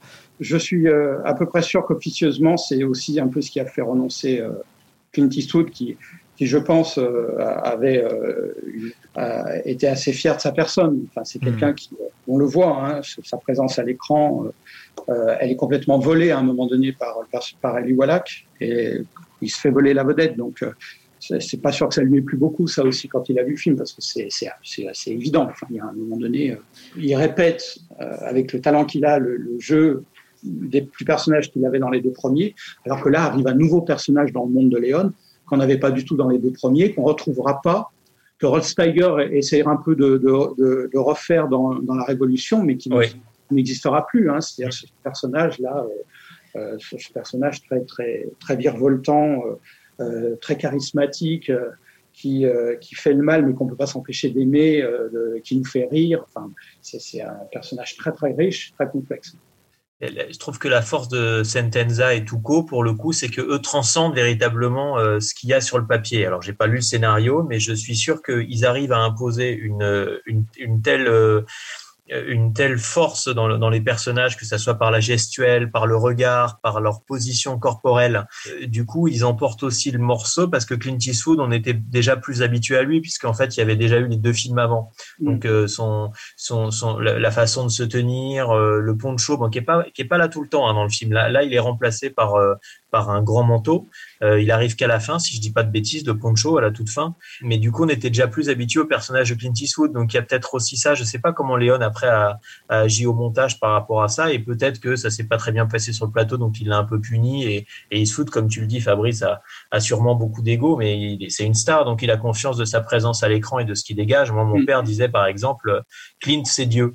Donc, euh, et pourtant, il n'était pas croyant. Mais il y a une telle une Ouais. telle force, une telle puissance dans son, dans son, dans, dans, dans le, dans ce qu'il dégage, que quand tu le vois à l'écran, euh, tu as vraiment l'impression d'avoir euh, Clint Eastwood. C'est, il irradie, quoi, véritablement. hein. C'est comme de long, tu as l'impression qu'ils, vont brûler le, le, le, le- le- l'écran qui est devant toi. Pour revenir à Sentenza un petit peu, le, le bon, la brute et le truand, je l'ai vu, je l'ai vu un milliard de fois. Par contre, les deux d'avant, je les avais juste vus quand j'étais adolescent une fois. Et donc, je me rappelais plus que Lee Van Cleef était gentil dans le film d'avant. J'avais plus toujours cette image de méchant Lee Van Cleef. Et là, en voyant les deux rôles, je me dis, mais c'est un, enfin, c'est un excellent acteur parce que film d'avant, on a envie de l'écouter raconter une histoire pendant qu'il fume la pipe un peu. Enfin, il a, un côté un peu comme ça. Alors que dans ce film-là, c'est la dernière personne que tu auras envie de croiser. Et ça prouve quand même euh, à quel point euh, Lee Van Cleef est un excellent acteur et qu'il était, il était né pour jouer dans les western spaghetti tout simplement. Peu importe le rôle, que ce soit méchant ou, ou gentil, il était né pour ça. Quoi. il est euh, assez glaçant dans, euh, dans, le, le- dans la fameuse séquence euh, qui va être la séquence de torture où, euh, Ouais. où il passe justement de la mise en confiance au moment du repas euh, et où ça bascule avec évidemment l'orchestre qui joue. Moi, je l'ai toujours un peu ressenti comme étant. euh, on, on dit souvent que, que la dimension politique était un peu absente dans les films de Léon. Et là, je le trouve assez, euh, je le trouve assez euh, clair sur, euh, l'analogie qu'on peut faire avec, euh, avec les camps, c'est-à-dire avec, avec cette manière de, de, traiter les prisonniers. Je pense qu'il ne pouvait pas, lui, ayant vécu le fascisme quand il était enfant, je pense qu'il y a une espèce de trauma. Enfin, il y a quelque chose qui ressort dans cette séquence et qui passe beaucoup par le personnage de Sentenza. Euh, ce côté, de- on vous met, on, on caresse le petit enfant euh, par les cheveux, euh, on le prend par la main et en fait on l'emmène dans la chambre à gaz. Quoi. Enfin, il y a un côté un peu comme ça. Euh, me, moi, me glace et que je trouve que Lee Van Cleef interprète merveilleusement. Ouais, ouais, je pense que moi déjà je le vois comme un aigle. À chaque fois que je, je le vois arriver, j'ai l'impression que c'est l'aigle qui se pose sur le euh, sur un sur un bout de bois ou sur un rocher, euh, qui attend son heure et qui après du coup va te va te va te dévorer. Euh, dans la scène du, repas, euh, je trouve que il y a les deux scènes de repas du coup euh, qui sont liées, enfin qui sont qui, dégénèrent après en violence. vraiment dérangeante hein, parce que franchement c'est plus tu les vois plus plus la violence perd son aspect cartoon pour devenir de plus en plus intense quoi tu vois à chaque fois que le premier bah, c'est une famille qui est qui est brisée euh, et, et la deuxième fois euh, quand il, bah, il, y a, il y a la prostituée aussi qui se fait tabasser. Donc ça ça c'est extrêmement violent dans, dans, dans la noirceur qui est magnifiquement éclairée en plus. Donc euh, du coup tu es, vraiment plongé euh, dans la euh, dans, dans cette lumière totalement incroyable avec ce noir superbe et puis ce clair-obscur euh, qui est totalement euh, mordoré. Et, et puis euh, la troisième fois, tu es dans le, le, le, partage du repas, donc cette espèce de partage assez catholique. Et en fait, comme tu le disais, Fabrice, pour moi, on va aussi euh, dans les camps de, euh, on, on va dans un camp de concentration et la chambre à gaz n'est pas loin. Euh, c'est comme ça que je le vois moi aussi quand il y a la porte qui s'ouvre. Euh, je me demande d'ailleurs si dans le, le premier X-Men il n'y a, y a, pas une référence parce que le, le, plan de grue est exactement le même. En revoyant le film, là, ça m'a ça m'a sauté aux yeux. Euh, je pense pas que Brian Singer euh, ne soit pas inspiré lui aussi par Léon comme tant de réalisateurs quoi.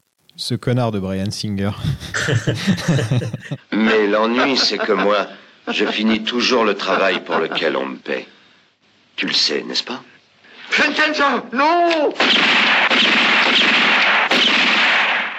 Léon nous prouve encore une fois qu'il démystifie totalement les archétypes de gentil et de méchant parce que mmh. la plus grande preuve, c'est que Blondin tue plus d'hommes dans le film que Tuco et Sentenza réunis. Il tue 11 oui. personnes dans le film, tout, euh, Blondin. J'ai vraiment un, un, un, rapport euh, très fort avec ce film sur, euh, sur cette idée d'aller chercher euh, euh, ce qui fait qu'il ne faut pas oublier que Sergio Leone est italien. Quoi. Et je trouve que ça, ça, ça amène vraiment cette ironie à l'italienne euh, sur euh, cette idée que ça s'appelle le bon, la brute et le truand, mais qu'il n'y en a pas un pour attraper l'autre. Oui. pareil. Euh, et, et, Léon disait qu'à part la séquence, que le, ce qui pouvait lui, euh, ce qui pouvait lui l'autoriser à l'appeler le bon, c'est la séquence où il fait, où il donne, un, où il donne la clope aux soldats, aux militaires blessés, aux jeunes militaires blessés qui croisent et il lui fait prend, sa, prend son cigarillo et lui donne une dernière, dernière bouffée avant de, avant, de avant qu'il qu qu meure. C'est avec cette séquence-là qu'il est le, bon, mais sinon, il est exactement comme les autres. Et, j'adore cette ironie. Ouais, c'est la séance à bout de souffle. Ça fait un peu penser à Belmondo euh, qui, qui, qui, meurt et dont on voit euh, la, fumée de cigarette qui, euh, bah, qui est plus liée à la respiration et donc il respire plus et il meurt comme, comme dans à bout de souffle. Je sais pas si c'est une référence, je sais pas, mais en tout cas ça m'y fait penser à chaque fois. Il y a effectivement le, tout le côté italien. Moi, c'est marrant, c'est que le film, en fait, euh, euh, quand je l'ai vu enfant, pour moi, le bon, la brute et le truand, euh, ils avaient beau être définis au début par trois trois séquences différentes, mais c'était le même personnage en fait. Il n'y avait pas de, il avait pas de différence parce qu'ils se comportaient tous à la fois. ils pouvaient avoir des moments où ils étaient, ils, ils, pouvaient être plus généreux, des moments où ils étaient vraiment mauvais, des moments où ils étaient tous, c'était tous des brutes quoi, des brutes épaisses. Oui, ben c'est c'est Toucault qui le, c'est Toucault qui, qui, le dit, hein, puisqu'il s'appelle Le Bon et, et, et, il dit que c'est le plus grand salopard que la Terre ait jamais porté. bien d'accord. C'est quoi votre phrase culte préférée dans ce film? Parce que c'est pas ça qui manque hein, entre nous. Alors, ouais, c'est jubilatoire pour moi, c'est quand il lui balance l'eau dans la figure. Ah oui. Il fait se rapprocher, qui lui dit Je sais maintenant, je vais dormir tranquille parce que je sais que mon meilleur ennemi veille sur moi. Ouais. Ce qui est une phrase très, une phrase très politique. Hein. D'ailleurs, tu disais qu'on avait reproché à Léon de ne pas faire de politique dans oui. ses films, ce qui est faux, hein, mais c'est une phrase très politique. Donc c'est assez marrant que tu dises ça. Alors moi, la phrase euh, que je préfère, c'est euh, quand il lui dit euh, Euh, Il y a deux types de personnes, ceux qui ont un revolver et ceux qui creusent. Et toi, tu creuses. Qui C'est est, génial. Cette phrase m'a toujours fait mourir de rire. qui est dans le générique de la saga d'ailleurs. C'est terrible. C'est tellement dur. Puis, euh, bah, on n'en finirait pas. Il y a le, quand il lui dit, euh, quand il lui dit, quand on tire, on raconte pas sa vie. Enfin, Ah ouais, c'est génial. C'est c'est génial. incroyable. Ouais, c'est ça. Et, et puis c'est extrêmement bien monté aussi à chaque fois. hein. Enfin, tu, tu, tu- Sofiane, tu, tu nous aiguillais tout à l'heure sur le montage, mais c'est quand même totalement incroyable. Le, le- le découpage est totalement fou. hein. Moi, je suis stupéfié à chaque fois par la séquence. Alors, je sais pas si on, vous avez prévu d'en parler après, mais par la séquence où euh, il y a, il- il- où euh, le bon euh, Eastwood est en train de ra- rafistoler son revolver avec les militaires dehors qui marchent et puis les tueurs qui sont à l'extérieur de sa chambre pour le, le tuer. Et ce moment précis de quelques secondes où on n'entend plus, où il s'arrête de marcher, il y a le silence et où il entend les prongs et il comprend qu'il y a quelqu'un derrière la porte, mais n'importe quel metteur en scène s'emberlificoterait avec une, séance comme, une, une séquence comme ça, elle sera incapable de la faire. Et là, elle est d'une limpidité, d'une clarté, on comprend exactement ce qui se passe, enfin, c'est sans aucun dialogue, juste avec du bruit. Euh, c'est incroyable cette séquence. Et puis tu as l'impression que les plans sont à chaque fois de la, la durée parfaite. Ça, c'est Ah, fou hein, dans cette à séquence. 10 secondes près. Quoi. Ouais. Hum, ouais, t'as l'impression qu'ils ont coupé exactement là où il fallait pour que tu sois à la fois inquiet, attiré, que tu, que tu sentes qu'il y a quelque chose qui va déboucher derrière, que Eastwood va réagir, que eux-mêmes vont continuer à avancer. C'est, c'est en termes de découpage, c'est de la folie. Hein. Oui, c'est ça. Et je pense qu'il y a plein de metteurs en scène qui, qui, qui n'oseraient même pas aller s'aventurer dans un truc pareil. Quoi. Et là, c'est impeccable. Euh, parce que t'es un beau salaud. Ah, t'en sais rien, mais moi, je le sais. Et les autres aussi, ils savent. T'es le fils de tout le monde. T'as pas un père, t'en as Et ta mère, tu veux savoir C'est une putain Donc ils ont une arnaque bien rodée qui consiste à ramener Tuco chez le shérif pour récupérer sa rançon avant de le sauver pour pouvoir faire le coup dans une autre ville. Et je sais pas qui a eu cette idée, mais c'est une idée de génie. je sais pas s'il y a des gens qui l'ont fait dans la vraie vie, je pense pas parce que il y a personne qui peut viser aussi bien et sûr comme ça euh, d'aussi loin que Clint Eastwood. Bien sûr, il y a que Clint qui est capable de faire ça. Donc, euh, mais, mais c'est une très très bonne arnaque. Je veux dire, c'est une arnaque parfaite quoi, sur, euh, sur le papier, hein, parce qu'il faut faire confiance euh, à son coéquipier. quoi. C'est ça le problème. Oui, jusqu'à Shorty, quand il le retrouve. Ah, pauvre moi, Shorty. J'adorais ça dans la VF quand il, quand il dit Ah, je suis désolé, Shorty. Désolé, Shorty. Le pauvre. oui, le- Eh ben moi, ma phrase préférée, c'est pas vraiment une phrase, c'est quand il se fait ramener chez le shérif. T'as pas un père, t'en as mille. Et qu'est-ce qui te prouve que c'est ma gueule sur la, sur la photo alors que c'est clairement sa gueule? Clint qui lui est totalement nonchalant, et il s'allume sa cigarette sur son jean et tout. Enfin, je, je sais pas pourquoi, mais ça a toujours été euh, une de mes scènes préférées. Et c'est Ah oui. peut-être parce que c'était un, des- un des films que je regardais pour m'endormir parfois. Quelquefois, Ah on a besoin d'un film pour s'endormir. Et c'était un peu le bon, la brute et le truand que je lançais. Et c'était un peu les derniers trucs que j'entendais avant de m'endormir. Et à chaque fois, j'avais le, sourire un peu en entendant ça. Ouais, il, est, il est magnifique. hein, dans ce- Quand il le jette par terre, puis il dit d'où il vient celui-là? Dès qu'il y a un salopard qui disparaît, il y en a un autre qui réapparaît. Ouais.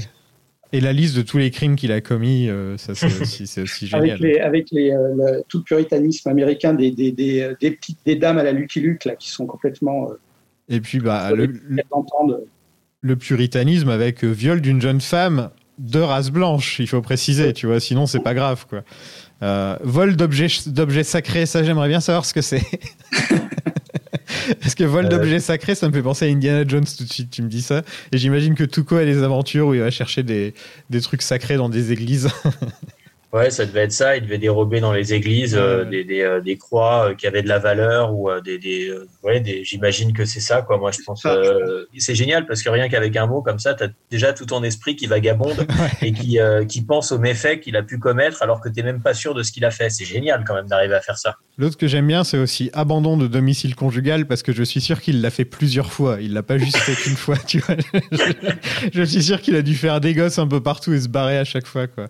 Tu vois, s'ils avaient dû faire un film dans la, faire une quadrilogie, pourquoi pas un préquel euh, sur, euh, sur l'histoire de Tuco, ça m'aurait pas dérangé. D'avoir, d'avoir un autre film sur Tuco, ça m'aurait pas dérangé. Ouais, plus qu'une suite, c'est ça qu'on imagine. Ouais. Ouais. Vous avez euh, entendu, vous, cette histoire euh, qui consiste à dire que euh, Bon la brute le truand sera la préquelle de- des deux autres, Oui, parce qu'il trouve le poncho ouais. Voilà. Euh, oui, avec le, le, le poncho justement qui apparaît à la toute fin et qui serait le, du coup le- le- le- l'aboutissement qui nous permettrait d'arriver au premier film et qui ferait sens avec le fait qu'on soit dans un dans, dans un dans un dans un combat à trois euh, circulaire et du coup on fasse euh, une espèce de boucle.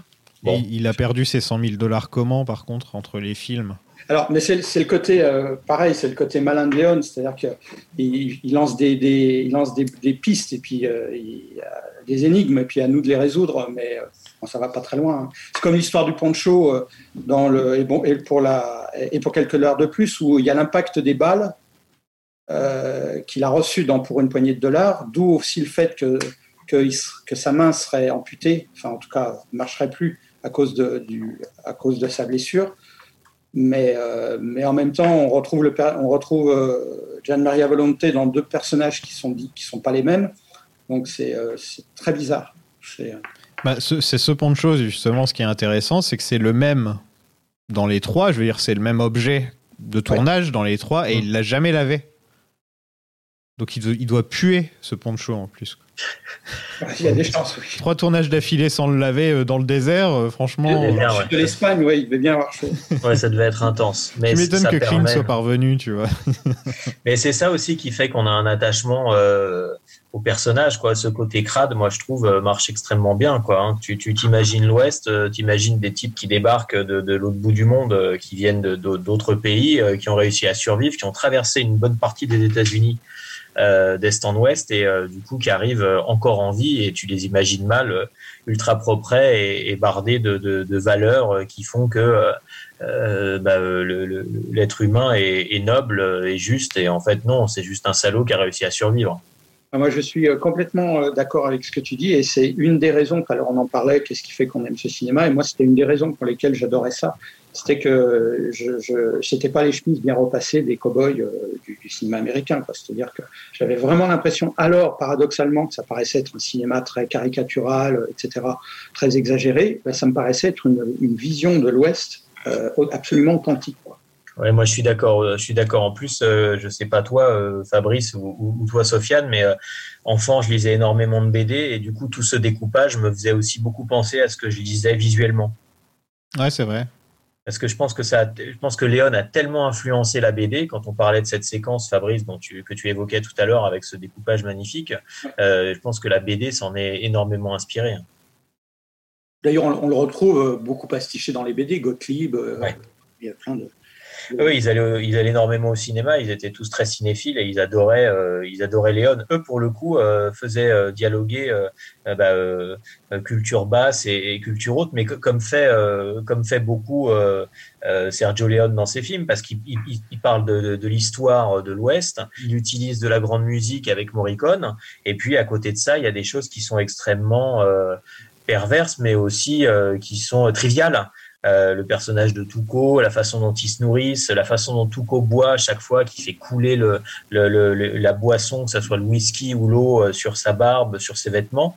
Euh, Il y a un côté très très trivial. Ça me fait penser à une, une anecdote qui est dans le bouquin de, de Sim Solo d'entretien avec Sergio Leone justement, où ils vont euh, à la gare Saint-Lazare euh, dans, un- dans une espèce de friterie euh, vraiment euh, de, de bas étage, euh, en plein après en milieu d'après-midi, euh, euh, s'acheter euh, des frites euh, bien bien grasses alors qu'ils sont allés dans un super restaurant euh, le midi et qu'ils retournent dans un autre dîner mondain le soir. Et, et Sim Solo dit à, à Léon mais pourquoi tu fais ça? Et il fait pour me souvenir d'où je viens. Ah oui, c'est complètement ça. Et je trouve que ça, à chaque fois, ça fait penser à, à, à ce qu'on voit à l'écran. Quoi. Je trouve que cette, cette anecdote, elle est, elle est incroyable par rapport à ce- aux images qu'on voit et, et, et aussi dans le déroulement, euh, ce qu'on trouve aussi beaucoup dans Il était une fois la Révolution. C'est euh, c'est révélateur dans le premier plan de Il était une fois la Révolution, où on voit où le premier plan est un jet de pisse sur des fourmis. Donc il y a le, le- le- le personnage principal qui est en train de pisser en fait. Ah, ok. C'est sacrément agressif. hein. C'est agressif, ouais. Euh, c'est un peu comme euh, David Lynch quand il a fait Twin Peaks Firewalk With Me. Le premier plan, c'est une télé qui se fait défoncer à coups de marteau. Et euh, en sachant que Twin Peaks à l'origine était une série télé. Donc Oui. c'est un peu, c'est- j'adore quand un quand un réalisateur commence son film avec un message, mais dès la première image. Très clair. Et puis euh, Lynch, on pourrait le lier aussi à Léon avec les fourmis, parce que c'est aussi une de ses obsessions. On en retrouve pas mal, hein, notamment dans Blue Velvet. euh, c'est quand même assez obsessionnel. Enfin bon, bref, ça c'est un autre débat. Oui, on n'est pas sur Lynch Planning. Non. tu vois, on fait des ponts entre tes différents podcasts. voilà. Et on, on le retrouve aussi, ce que tu viens de dire, on le retrouve aussi chez la, la représentation de la femme, hein, parce qu'on Mm. a, on a les putains euh, qui se font taper dessus. Et puis d'un seul coup, on se retrouve avec une princesse euh, du, du, de l'Ouest, dans, euh, qui est d'ailleurs une putain aussi, mais une princesse de l'Ouest avec Claudia Cardinal dans, dans, euh, dans euh, l'Ouest. La, la danse, de, personne n'a oublié la danse de la petite Jennifer Connelly dans euh, l'Amérique, qui est d'une grâce absolument incroyable.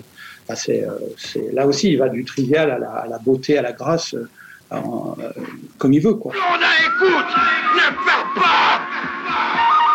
T'es rien qu'un sale fumier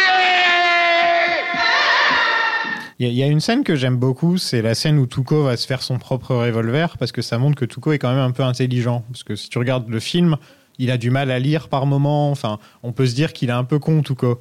Mais quand même, dans son milieu, il est, il est plus, je pense qu'il est plus malin que les autres. C'est un, c'est un vrai malin, quoi.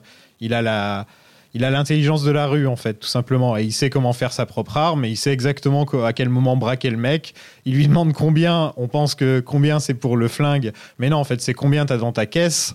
Et, euh, ça, je trouve ça génial. Et je sais pas pourquoi, j'ai toujours adoré cette scène. Oui, cette scène, elle est, est, elle est vraiment, euh, elle est, euh, elle est, je trouve que c'est exactement ça. Elle est vraiment représentative de, l'ambivalence du personnage. C'est-à-dire ce côté, euh, ce côté où on a l'impression que c'est un chien errant et en même temps très très malin. La manière aussi dont il retrouve Blondin euh, en le suivant dans le désert et en, bah, juste par les, les cigarillos dans, le, dans les, feux abandonnés, euh, ça montre aussi qu'il est, qu'il super malin. C'est- Ouais, ouais, c'est un chasseur aussi. Hein. Donc, euh, il, a, il a en fait, ce qui est super avec Tuco, c'est que il il y a plein, plein d'aspects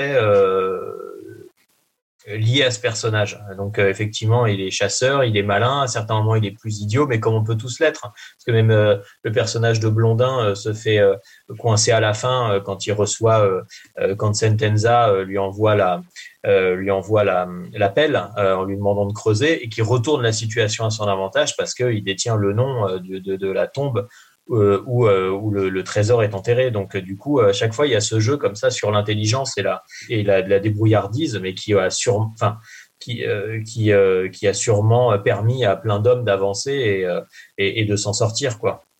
Qu'est-ce que vous pensez de la rivalité entre Tuco et Blondin, qui est euh, pour moi un des meilleurs duos du cinéma? Euh, Je trouve que c'est parfait en fait. Le, comme aux États-Unis, ils appellent ça le hot couple. Je ne sais pas comment on appellerait ça en, en français. Euh, ce duo de deux personnages qui n'ont rien à voir en- ensemble. Que si, Ouais, je trouve que les scènes où Tuco et, et Blondin brillent le plus, c'est quand ils se parlent l'un à l'autre en fait. Ouais, c'est le couple mal assorti. euh, je sais pas si on peut. Enfin, Ouais, voilà, exactement, Ça, ouais, mais on n'en est pas très très loin en tout cas. C'est le film avec euh, Walter Matthau et puis euh, Jack Lemmon. Qui Ouais. Encore- Qui est, Et qui, Il y en a plusieurs même, au moins deux. qui est devenu Ah, une il y a série une saga. télé aussi. ouais, ouais, ouais. est lié par, euh, par cette, euh, cette géniale idée scénaristique euh, de, de- que chacun possède une, une information sur l'emplacement du, du trésor. Et donc, du coup, c'est une espèce de yin et yang qui s'imbriquent l'un l'autre, qui forment un seul tout pour avancer. C'est, en termes de dramaturgie, c'est absolument génial. Ah Ouais, ils sont, ils sont effectivement euh, mal assortis et puis en plus physiquement, il y en a un qui est grand, l'autre qui est petit. Alors il y en a un qui s'appelle Blondin, mais qui est pas vraiment blond non plus parce qu'il est plus châtain. euh, mais en tout cas, ce qui est super, c'est que du coup, euh, le nom qu'il porte ne correspond pas à la couleur de ses cheveux. Donc ça, c'est vraiment euh, très déstabilisant. Et puis en même temps, ça ajoute une, une grande touche d'humour.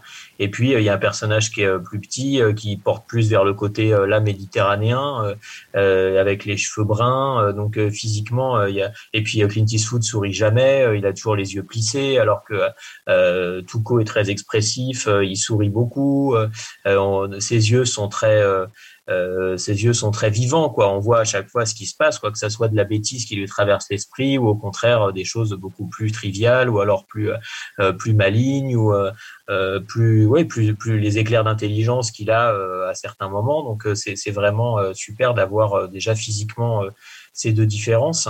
Et puis après, dans, le, dans la façon dont ils se comportent, ce qui est, ce qui est, ce qui est étrange, c'est qu'ils n'ont jamais d'attirance euh, euh, physique, en termes de corporalité. On n'a jamais l'impression que ce sont deux copains euh, qui vont se faire des tapes dans le dos, ou alors qui vont se prendre dans les bras, ou alors que ne serait-ce que serrer la main. Ils ont toujours cette espèce de barrière entre eux invisible. Et cette barrière, ouais, qui les lie parce qu'en fait, ils sont, euh, c'est comme s'ils avaient passé un pacte euh, euh, pour euh, pour se faire uniquement de l'argent, mais que c'est pas qu'ils se détestent, c'est qu'en fait, il y en a toujours un qui doit tuer l'autre pour survivre. Et ça, ils le savent, et du coup, ils jouent de, de, de ce pacte de survie. Tuco rencontre Bill Carson qui lui dit presque où est le trésor, sauf que seul Blondin entend l'information. Euh, je trouve que les meilleurs personnages secondaires sont les mouches qui se posent sur le visage des persos principaux. Euh, Il n'y avait pas ça dans les deux premiers films, mais là, il y a énormément de mouches. Je ne sais pas si ça se remarquait autant euh, quand on regardait ça sur VHS ou à la télé, mais maintenant, on remarque vraiment qu'il y a énormément de mouches dans ce film.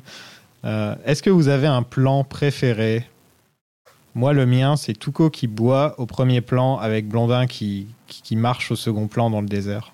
Je, le- je le trouve particulièrement Ouais, joli. c'est très très beau. Ouais. Alors moi, c'est quand ils sont dans le, dans le désert et que Tuco euh, marche derrière euh, Blondin euh, qui avance euh, bon an mal an, puisque le, le soleil est en train de l'écraser, euh, voire de le mener à la mort. Euh, et qu'on a l'impression là qu'on est vraiment dans un autre, on est passé dans une autre dimension là. C'est comme si on allait euh, vers la mort et, et qu'il a euh, cette, cette ombrelle rose. Ça, je trouve ça génial.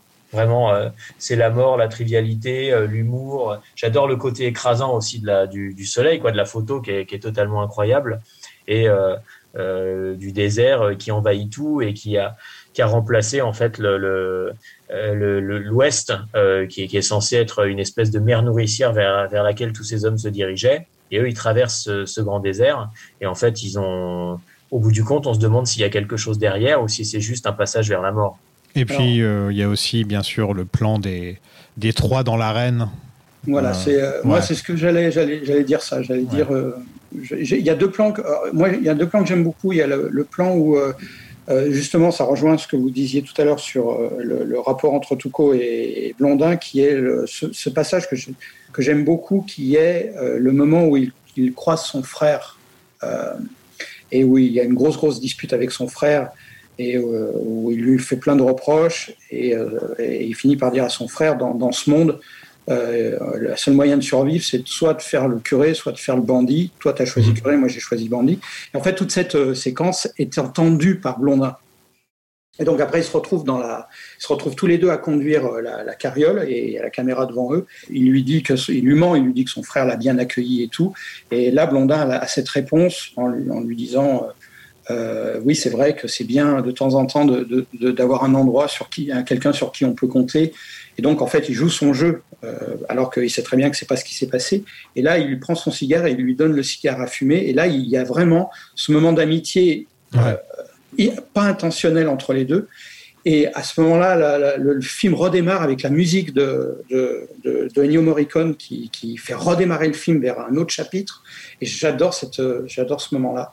Et, euh, Ouais, il, il est vraiment émouvant en plus, mais sans en faire trop quoi. C'est ça qui est super. Euh, autant en dosant encore parfaitement euh, le, le, le mélo, quoi. C'est vraiment, euh, je trouve cette séquence magnifique et, et elle est emportée par, par la musique de Léon qui repart, de Léon Morricone qui repart. Et puis ce, cette idée graphique du, théâtre, de l'amphithéâtre romain. Un, un- un autre plan qui, me- qui me vient en tête, c'est Tuco avec la corde, où on voit, euh, Ah ouais. on voit la corde qui apparaît à ce moment-là. D'ailleurs, il y a beaucoup de plans avec Léon où la caméra recule un petit peu, et par exemple, il y a un pistolet en premier plan, euh, ou l'appel, par exemple. Il y a la même chose avec l'appel avec, euh, avec Sentenza à la fin du film. Et ça, j'aime beaucoup ces plans-là. Ils sont les, plans où ils révèlent, ils révèlent quelque chose. On découvre quelque chose en même temps que le, pro- le protagoniste. Et, euh, et sinon, un autre plan que j'aime beaucoup, c'est bah, c'est juste Sergio Leone qui a remarqué que, que Lee avait un doigt pas manquant, mais il lui manque une moitié de doigt. Et c'est c'est là-dessus que la caméra va se poser pendant le, le, le triel. Et, et je trouve qu'il Mm. il, est, il est au top de son cinéma, là, je trouve. euh, voilà. C'est l'art Ouais. du détail, quoi. C'est l'art d'aller choper les détails. Voilà. Oui. Le monde se divise en deux catégories. Ceux qui passent par la porte et ceux qui passent par la fenêtre. Parlons de la guerre. Voilà. Voilà, qui est quand même un gros sujet, parce que le film est Ouais. plutôt anti-guerre. hein. C'est vraiment un des messages du film. Euh, et surtout, vis-à-vis des protagonistes, c'est sur... la guerre est utilisée à 100% comme un moyen de parvenir à ses fins. il faut on va se déguiser. Euh, Ben Sentenza pour pour retrouver le mec, il se fait passer, il, il- il intègre l'armée, il devient sergent, je crois, ou quelque chose comme ça. Mais en même temps, Léon prend le temps de se poser de temps en temps pour montrer l'horreur et la, et la stupidité de la guerre. Alors, n'étant pas un grand militariste, euh, j'ai toujours aimé cette grande partie parce qu'il y a effectivement une, une, euh, critique qui est vraiment acerbe. On sent que au-delà de, de, l'être humain, il y a l'être humain en groupe et cette, toute cette masse, cette population à chaque fois qui, qui perd son visage. En fait, quand on voit tous ces soldats qui se précipitent ou qui sautent, en fait, ils ont plus d'importance. Et ce qui est génial dans la scène dont on parlait tout à l'heure avec le, euh, tu- Fabrice, dont tu parlais tout à l'heure avec le, avec le, cigare qui est fumé par ce jeune homme, c'est que euh, tout comme le capitaine qui est en train de mourir, euh, il retrouve un, un semblant d'humanité à ce moment-là. Et ça, je trouve ça vraiment très fort de d'arriver à ramener euh, de la, de, de redonner un visage à ces soldats qui sont des hommes avant tout et qui sont pas uniquement des soldats qui vont convaincre, qui vont combattre pour telle ou telle raison, qui sont souvent des raisons euh, bien plus économiques euh, que euh, véritablement euh, de valeur. Donc, euh, comme là, le, le, là, le combat, là, on, on se demande vraiment quelle est la finalité, quoi. Si c'est euh, si c'est pour l'argent, effectivement, euh, c'est le cas. Et eux-mêmes font sauter le pont euh, pour pouvoir aller plus vite, pour euh, pour passer, et donc euh, pour in fine s'enrichir. Blondin Toucault finalement à deux euh, ressemble à, à tous ces soldats, mais qui sont eux menés par par d'autres hommes qui les ouais, qui, qui leur demandent d'accomplir de, de- des méfaits de, de guerre quoi. Ouais, je pense que euh, de mon côté, euh, je, dirais, on a tous, euh, je pense qu'on a tous, nous les cinéphiles, à un moment donné, appris ou, quelque chose par le cinéma ou, un, film nous a changé. Et mon antimilitarisme pathologique, le fait que, la guerre ne soit pour moi qu'une absurdité, voilà, il y a euh, le procès de- des Sentiers de la Gloire de Kubrick et, euh, euh, cette séquence incroyable de, ce, de ces militaires qui se font, qui tués pour rien dans cette séquence avec la, fameuse phrase de moi qui m'avait terrassé et qui m'avait, c'est presque une voix qui s'ouvre quoi, où je me suis, je me disais mais oui c'est ça, effectivement il a tout dit. Je me souviens plus de la phrase exacte, mais Blondin, j'ai jamais vu autant de- d'hommes mourir. En même temps, ouais. Je pense qu'il y avait une résonance très forte quand même quand le film est sorti. Euh, alors évidemment dans le, aux États-Unis, euh, parce que ça devait, ils étaient en pleine guerre du Vietnam. Euh, Nous-mêmes, euh, on n'était pas très très loin de, de la guerre d'Algérie. Et puis on, on avait quand même toute une population qui avait euh, connu la Seconde Guerre mondiale et euh, beaucoup de jeunes adultes qui qui avaient qui avaient entendu parler de cette guerre ou qui qui, en subi, qui en avaient subi les conséquences et qui les subissaient peut-être encore, même s'il y avait un développement économique au niveau mental. Je pense que ça a été des choses très très fortes. Si je prends mon exemple familial, euh, mon grand-père, par exemple, m'en a jamais jamais parlé, quoi. Donc, euh, on voyait bien qu'il y avait quand même une, une chape de plomb euh, par rapport à ça et qui qui avait quand même transformé euh, bah, beaucoup beaucoup de, de beaucoup de personnes et que ça, ça devait quand même résonner de manière très très forte, quoi.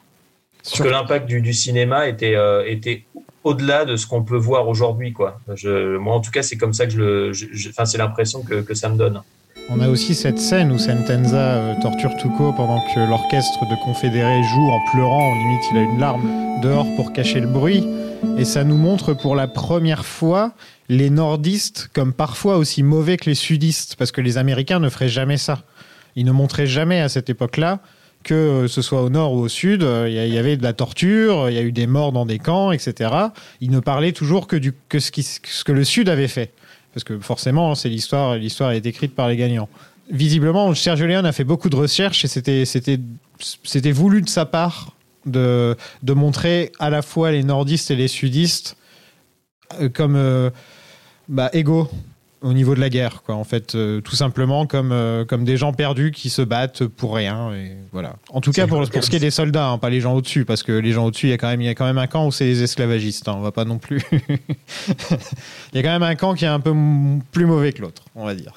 Ouais, même si c'était quand même aussi une guerre économique, le fait de garder tout le monde. Enfin bon, je, Ah oui, je me souviens oui. de ça. Je me suis pas replongé dans l'histoire de, de la de, de, de, de la guerre de sécession, mais euh, euh, il y a aussi le côté célinien là, je pense de de de, de Léon qui parle parce que Léon adorait Céline et donc euh, du coup on, on sent effectivement au-delà de la guerre vraiment toute cette je sais pas si c'est du mépris, mais c'est sûrement plus compliqué que ça. Il n'y a pas que du mépris, mais en tout cas, il y a toute une, grille de lecture de, l'être humain au travers de la guerre, euh, mais qui passe aussi au travers des personnages euh, euh, Blondin, Toucault, où là, il y a quand même plus d'humour et, c'est quand même c'est plus accessible, alors que cette vision de la guerre est quand même euh, là vraiment euh, noire et déprimante. Dans l'héritage de Léon chez Clint Eastwood, on retrouvera, parce que ce que tu disais, c'est vrai, c'est la première fois qu'on on évoquait euh, du sadisme chez les nordistes. Enfin, on n'avait vraiment pas l'habitude de voir ça.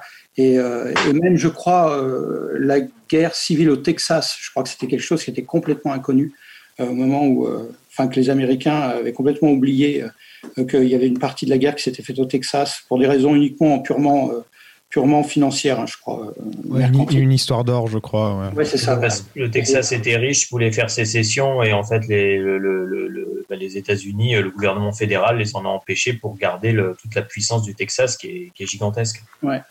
Voilà, c'est ça, ouais. Et, euh, et donc, dans l'héritage de Léon chez Eastwood, on retrouvera les, euh, les Jayhawkers, qui étaient les milices nordistes dans euh, José Wells sur la loi, qui réalisera, qui sera le deuxième western que réalisera Clint Eastwood.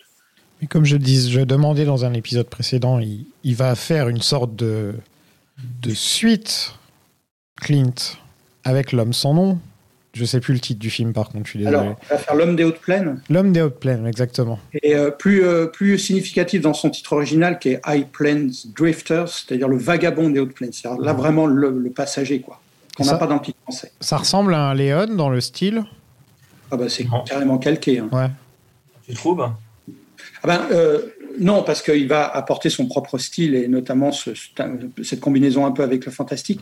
Mais c'est vrai qu'il y a des références. euh, sur un, un qui n'est pas encore aguerri à sa propre mise en scène. euh, par exemple, l'arrivée du personnage dans le, village de, Lag- de Lago au début de, l'homme des hautes plaines, il est carrément le copier-coller de, son arrivée dans Pour une poignée de dollars. Sur ce personnage qui arrive très lentement, sans, un bruit, regardé par les autres, etc. Ah ouais. C'est marrant. Écoute, moi, j'ai pas vu le film depuis longtemps, donc je te, je te crois sur parole. Euh, moi, j'avais le souvenir d'un film cadré différemment, euh, alors avec un côté bouffon aussi, hein, dans le, comment dire, dans, certains personnages, euh, qui ressortaient assez fortement, mais j'avais le souvenir que dans, dans le cadre, c'était quand même assez différent. Mais bon, peut-être que, peut-être que tu as, tu as tout à fait raison. Je, je, j'ai pas repensé à ça depuis, depuis longtemps. c'est moins, euh, c'est moins le, sur la, mise en scène pure, euh, le, rythme du film que sur, euh, sur en tout cas dans ce film-là, son impossibilité à trouver d'autres formes de cadrage que celles qu'il a, qu'il a appris avec Léon. C'est-à-dire qu'à des moments donnés, il revient à ces fameux très gros plans, il revient à euh, voilà, ces plans très très longs où il étire la, la- la temporalité. Et c'est- c'est c'est des moments ponctuels dans le film, hein. c'est, euh, où on voit il n'est pas encore complètement dans son cinéma personnel. Il est, il est encore très influencé par euh, Eleon. Parlez. D'accord, ok. Mais L'homme des hautes plaines, c'est, c'est génial hein, comme film. Et Faudrait ça rejoint complètement l'esprit en plus de, de Léon sur cette idée de l'ange exterminateur euh, pour venger, euh, pour se venger lui-même. Ah, une idée euh, visuelle que j'aime beaucoup, c'est le coup de la poussière sur les uniformes. Hmm. Je trouve que c'est une très très bonne idée. Euh, surtout qu'en plus, il y a Tuco qui vend vraiment le truc. euh, ah, vive le Sud, vive les confédérés. ouais. C'est, c'est, un, c'est, la- c'est un aspect comique, euh, visuel, et puis il y a aussi le, le fait que Tuco en fasse toujours trop. Quoi. C'est, t'as envie de lui dire, non mais n'outrepasse pas euh, de, de- de ton comportement euh, normal, hein, parce que tu sais jamais sur qui tu peux tomber. Là, on- est encore dans la punchline avec, euh, avec euh, Tuco qui dit Dieu est avec nous et, et la réponse de Blondin euh, Dieu n'est pas du tout avec nous et il déteste les imbéciles comme toi. Enfin, c'est- cette VF est, est carrément jubilatoire. Jo, j'aurai votre peau, i, i. Idiot. Alors c'est pour toi.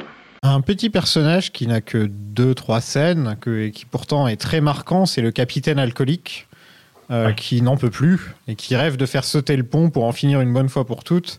Et quand le pont est en- saute enfin, on est, on est content pour lui, alors qu'on vient juste de le rencontrer. Et c'est pour prouver à quel point, euh, de temps en temps, on n'a pas besoin de savoir grand-chose sur un personnage. Mais à ce moment-là, parce qu'on ne sait pas en fait ce qui s'est passé avant, ce qu'il a fait, si c'est quelqu'un qui est bien euh, tout du long ou si c'est quelqu'un qui va bientôt mourir et du coup qui cherche à se repentir. Alors c'est peut-être une vision un peu à l'italienne. Du coup, c'est c'est l'homme qui sur son lit de mort est prêt à à, à, faire le bien euh, ou à dire le bien parce qu'en fait euh, il peut plus agir pour euh, pour pour pour échapper à l'enfer ou au purgatoire et aller avoir un espoir quant au fait d'aller au paradis. Moi c'est ce que je me dis quand je le quand je le vois. En tout cas, dans ces scènes-là de tranchées, de ponts qui sautent, etc., on sent que le budget est là. Je veux dire, c'est des trucs qu'on pouvait pas imaginer en regardant les deux films précédents. Quoi. Et justement, ça a été très bien de les enchaîner, les trois, pour voir euh, comme, comment Sergio Leone utilise son budget. Et en fait, je peux vous dire, il utilise très très bien son budget à chaque fois. Hein. Ça, ça se voit, l'argent est là. Il, il, part pas avec la Ferrari à chaque fois, quoi, je veux dire. C'est pas Clint Eastwood. Non, c'est ce fameux pont qu'ils ont fait péter sans le faire exprès. Ouais, voilà. Ils ont dû reconstruire. Ouais, donc il y, a eu, il y a eu plusieurs gros soucis sur le tournage de la scène du pont. Donc déjà, à l'origine, Léon euh, avait demandé à ce qu'il y ait un vrai gros pont en pierre, donc ils l'ont monté, un vrai pont. Parce que c'est vrai que ça... C'est pas un très joli pont, hein, on va dire, euh, celui qu'on voit dans le film. Hein. C'est un, pont en bois euh, qu'on dirait qu'ils sont été juste dans la forêt du coin, ils ont chopé des arbres et allez hop, on les met comme ça. Ils, ils arrivaient pas à bien le faire exploser tout en même temps. Donc euh, l'armée a donné des explosifs. Pour remercier l'armée, Sergio a proposé au capitaine de l'armée d'être celui qui appuiera sur le bouton pour faire sauter le pont. Sauf qu'avant que tout soit prêt, lui, il a, il a entendu vaille. Et donc il s'est dit, bon, bah, c'est le moment où je dois appuyer sur le bouton. Il a appuyé sur le bouton, sauf que les caméras ne tournaient pas. Et donc le pont a pété, mais bien comme il faut, avec toutes les explosifs de l'armée, etc. Et, sauf que ça ne tournait pas. Donc ils ont perdu un pont. Euh, l'armée s'est excusée, on est désolé. Euh, Sergio a viré euh, le mec qui avait dit vaille, sauf que le, capitaine a dit non, on le vire pas, sérieux, c'était pas de sa faute, il a juste dit vaille, parce que voilà, vaille ça veut dire aller, hein, pour les gens qui savent pas. Et, l'armée a donc proposé de reconstruire le pont, et c'est donc le pont qui explose dans le film, c'est le pont construit par l'armée. Et apparemment aussi, Clint Eastwood avait demandé à ce que les acteurs soient un peu plus loin du pont pendant l'explosion, alors que Sergio voulait qu'ils soient plus près. Et quand il y a eu l'explosion, il y a des tonnes de gravats qui sont tombés à l'endroit où Clint Eastwood avait dit qu'il fallait pas qu'il soit. Et donc c'est possible que les deux acteurs soient morts. si Clint Eastwood n'avait pas dit, on pourrait pas être un peu plus loin. Le fait que ça soit démesuré, euh, impressionnant et super bien filmé, quand même, hein, les, explosions, elles sont quand même euh, sacrément marquantes. C'est aussi, euh, je pense que ce, qu'on aime dans le cinéma, c'est cette démesure, comme il pouvait y avoir dans le pont de la rivière Kouai ou La Grande Évasion, quoi, qui sont des films qui, auxquels on pense un peu tout ce grand spectacle qui est, qui est, fait pour pour le cinéma, mais il y a aussi euh, le, on, on, sent le danger, quoi. On, on sent le vrai bois, on, a l'impression d'avoir l'odeur de soufre qui nous arrive dans les narines. ça, c'est vraiment impressionnant, je trouve, dans le film. Oui, tout était construit et ça se voit à l'écran. C'est une authenticité qui a complètement disparu aujourd'hui. Bah, c'est comme on n'a pas parlé d'un moment où il où il tue tous les hommes de Sentenza dans une ville qui est, qui est presque en ruine. Rien que ça aussi, c'est vrai que c'est une, une, scène qui dure pas très très longtemps, mais rien que ça, on sent, euh, on sent que c'est authentique. Quoi. On le sent. on a l'impression qu'il y a des vraies pierres, euh, qu'ils euh, tombent sur des vrais sols, que, que, que la maison bah, elle est abandonnée, qu'il y a des rôdeurs qui peuvent passer. Enfin, il y a toute une euh, toute une, tout un sentiment qui est lié à l'habitation à chaque fois, à l'habitat et euh, euh, aux villes, qui est, qui est vraiment très très impressionnant quoi. Enfin là, pour le coup, c'est pas une ville, c'est un campement, hein, pardon, mais on, a l'impression que les soldats, la sueur est là quoi. C'est fou d'arriver à faire ça, je trouve. il y a dans la, séquence du pont, moi toujours ce qui me stupéfie, et là, pareil, euh, pardon hein, de le redire encore une fois, mais ce qui me ramène encore aux Italiens, c'est cet art de passer du, euh, du drame à la comédie, mm. mais tout, dans, tout en délicatesse. Et, et je, et, au moment de l'explosion, euh, il se protège. Et moi, cette séquence-là, enfin, cette image-là m'a fait que je mets ce film au-dessus des autres, parce qu'il a, il a ce côté... Euh, il a, il, a, il a ce côté jubilatoire qu'ont pas les autres films de Léon. Et donc, le moment où il se protège de l'explosion euh, tout co, euh, protège sa tête et il a le cul en l'air. ouais, c'est très drôle. Et, on a, ce, voilà, on a ce, cette ellipse temporelle, visiblement deux, trois heures plus tard, où tout le monde est parti et où euh, il a toujours le cul en l'air et il s'est endormi le cul en l'air. Il donne un coup de, un coup de pied pour le, le faire. euh, C'est c'est vrai qu'on l'a pas dit, mais qu'est-ce qu'on se marre de- en regardant ce film? C'est c'est Et- un, c'est un des films les plus drôles de l'hi- de l'histoire. hein. C'est vrai qu'il est beau, euh, la musique est géniale, les acteurs sont bien, les dialogues sont bien, mais il est aussi très très drôle. Quoi. Ouais, ouais, ouais, c'est, euh, Et c'est- avec, avec un dosage qui est euh, voilà. Donc on est passé de cette séquence très très grave avec tous ces morts euh, et euh, et, et, c'est- et- et Blondin qui dit qu'il a jamais vu mourir autant de gens à la fois. Et, et d'un seul coup ce, ce, ce trait de comédie qui, qui réallège le film voilà sans que ce soit sans que ce soit maladroit enfin c'est hyper hyper bien dosé. Ouais, puis ça rappelle aussi tout le, tout le côté humour physique euh, de, de, du, du, du cinéma euh, proche des débuts de l'histoire du cinéma. Quoi. Euh, je le trouve- burlesque Chaplin euh, enfin Voilà. dont euh, Léon était un, pas un héritier, mais enfin un adorateur. hein, c'était- Ouais, ou euh, avec les trains, on pense euh, à Keaton aussi. Enfin, je pense qu'il y a Oui. pas mal. Je me suis pas, j'ai pas creusé particulièrement, mais je The pense qu'il y a beaucoup de ouais. références aussi. hein. Ouais. Euh, Ah bah, le, le train, c'est sûr. hein, c'est euh, quand il est dans le train et puis qu'il le balance et qu'il lui dit Je t'a- je t'avais dit qu'un gros comme toi, ça ferait, ça ferait du boucan. On est complètement dans le mécano de la générale. hein, on est, euh, D'ailleurs, cet acteur euh, meurt dans les trois films. hein. lui, il a signé pour en baver. Il est dans les trois films et il meurt dans les trois films. Ah ouais, et ça c'est quand même toute l'intelligence euh, aussi de Léon qui joue qui joue lui-même avec euh, avec son propre film euh, au-delà des inspirations euh, parce qu'on nous parle tout le temps de, de- du fait que Tarantino s'inspire d'autres films mais euh, dans, dans le dans le bon la brute et le truand aussi c'est pétri de références quoi. Donc c'est quand même euh, aussi un cinéma qui parlait déjà de cinéma et puis euh, il y a même le discours avec le capitaine où euh, il leur demande leur nom et ils veulent pas répondre. Et euh, il y a toute une gestuelle comme ça et il dit les noms les noms euh, d'un air de dire ça n'a pas d'importance. Alors que dans le film voilà eux-mêmes n'ont pas leur vrai nom ils ont des surnoms et ils sont appelés par d'autres noms qui sont dans le titre du film et qui en fait se mélangent pour faire qu'il n'y a pas vraiment un bon euh, une brute et, et puis euh, un truand donc euh, même à l'intérieur du film il y a des jeux véritables sur le euh, sur l'aspect euh, filmique du, du, du film en lui-même Les sudistes considèrent que ce pont est la clé de la victoire. Ce ridicule petit pont. Une chiure de mouche sur les cartes de l'état-major. Et ils ont décidé en haut lieu qu'il fallait prendre cette chiure de mouche. Les amis, on arrive au cimetière de Sad Hill. Il y a eu 10 000 tombes construites par 250 soldats pour correspondre à l'idée d'arène romaine euh, de Sergio. Mm. Sergio a dit euh, Trouvez-moi un cimetière où il y a un rond. si c'est un, cimetière circulaire, et ils ont fait quoi? Mais ça n'existe pas. Il dit Bon, bah, on va le construire alors. Et, euh, et c'était très certainement un des meilleurs décors de l'histoire du cinéma. Il Ouais. faut savoir que le cimetière a été recréé par des fans en 2015, apparemment. Donc ça donne, ça donne limite envie d'aller en Espagne pour voir, euh, pour voir ça. Ah, donc on peut le voir. En fait, il est reconstitué. Apparemment, oui, oui, oui. Il y a un documentaire sur le sujet, je l'ai pas Ouais, vu. c'est ça. euh, Il y a- je crois qu'il y a un documentaire qui a été fait là-dessus euh, suite à une campagne de financement participatif, euh, financement participatif pardon qu'ils avaient faite, euh, et ils ont fait ils ont fait un documentaire de ça. Tuco en train de courir parmi les tombes comme s'il était en train de marcher sur des œufs. Euh, mais surtout Ennio qui nous bombarde The Ecstasy of Gold. C'est la caméra qui tourne, on est perdu. On... En fait, tant mieux qu'il ait construit euh, 10 000 tombes, quoi. Parce que on est perdu totalement. Il cherche un nom, c'est une aiguille dans une botte de foin, quoi. Enfin, c'est euh, et quand enfin il le trouve avec la musique, enfin c'est on atteint la perfection, mais en même temps c'est c'est difficile, à dire ça parce que dans la scène d'après, on est encore dans la perfection et dans la scène d'après, on est encore dans la Mm. perfection. et je vais pas dire ça à chacune des scènes, c'est un peu, c'est un peu redondant. Mais, mais j'ai toujours adoré. Mais c'est vrai, voilà. Qu'est-ce que je te dis? Ouais. Mais j'ai toujours adoré. euh, bah, pff, je pense qu'à partir de ce moment-là, euh, c'est euh, c'est ce que Sergio Leone a fait de mieux. Ah, pour moi, oui, c'est la, la quintessence de, de son cinéma, cette séquence. Moi, je préfère le, le début de Il était une fois dans l'Ouest, mais bon, euh, c'est pas très très important de savoir de toute façon euh, quelle est la séance, euh, Oui, c'est que du- la, la séquence préférée. Bon, euh, c'est dans le top bon. 3, on va dire. Voilà. Oui, oui, oui. Voilà, ouais, c'est ça, ça fait partie des.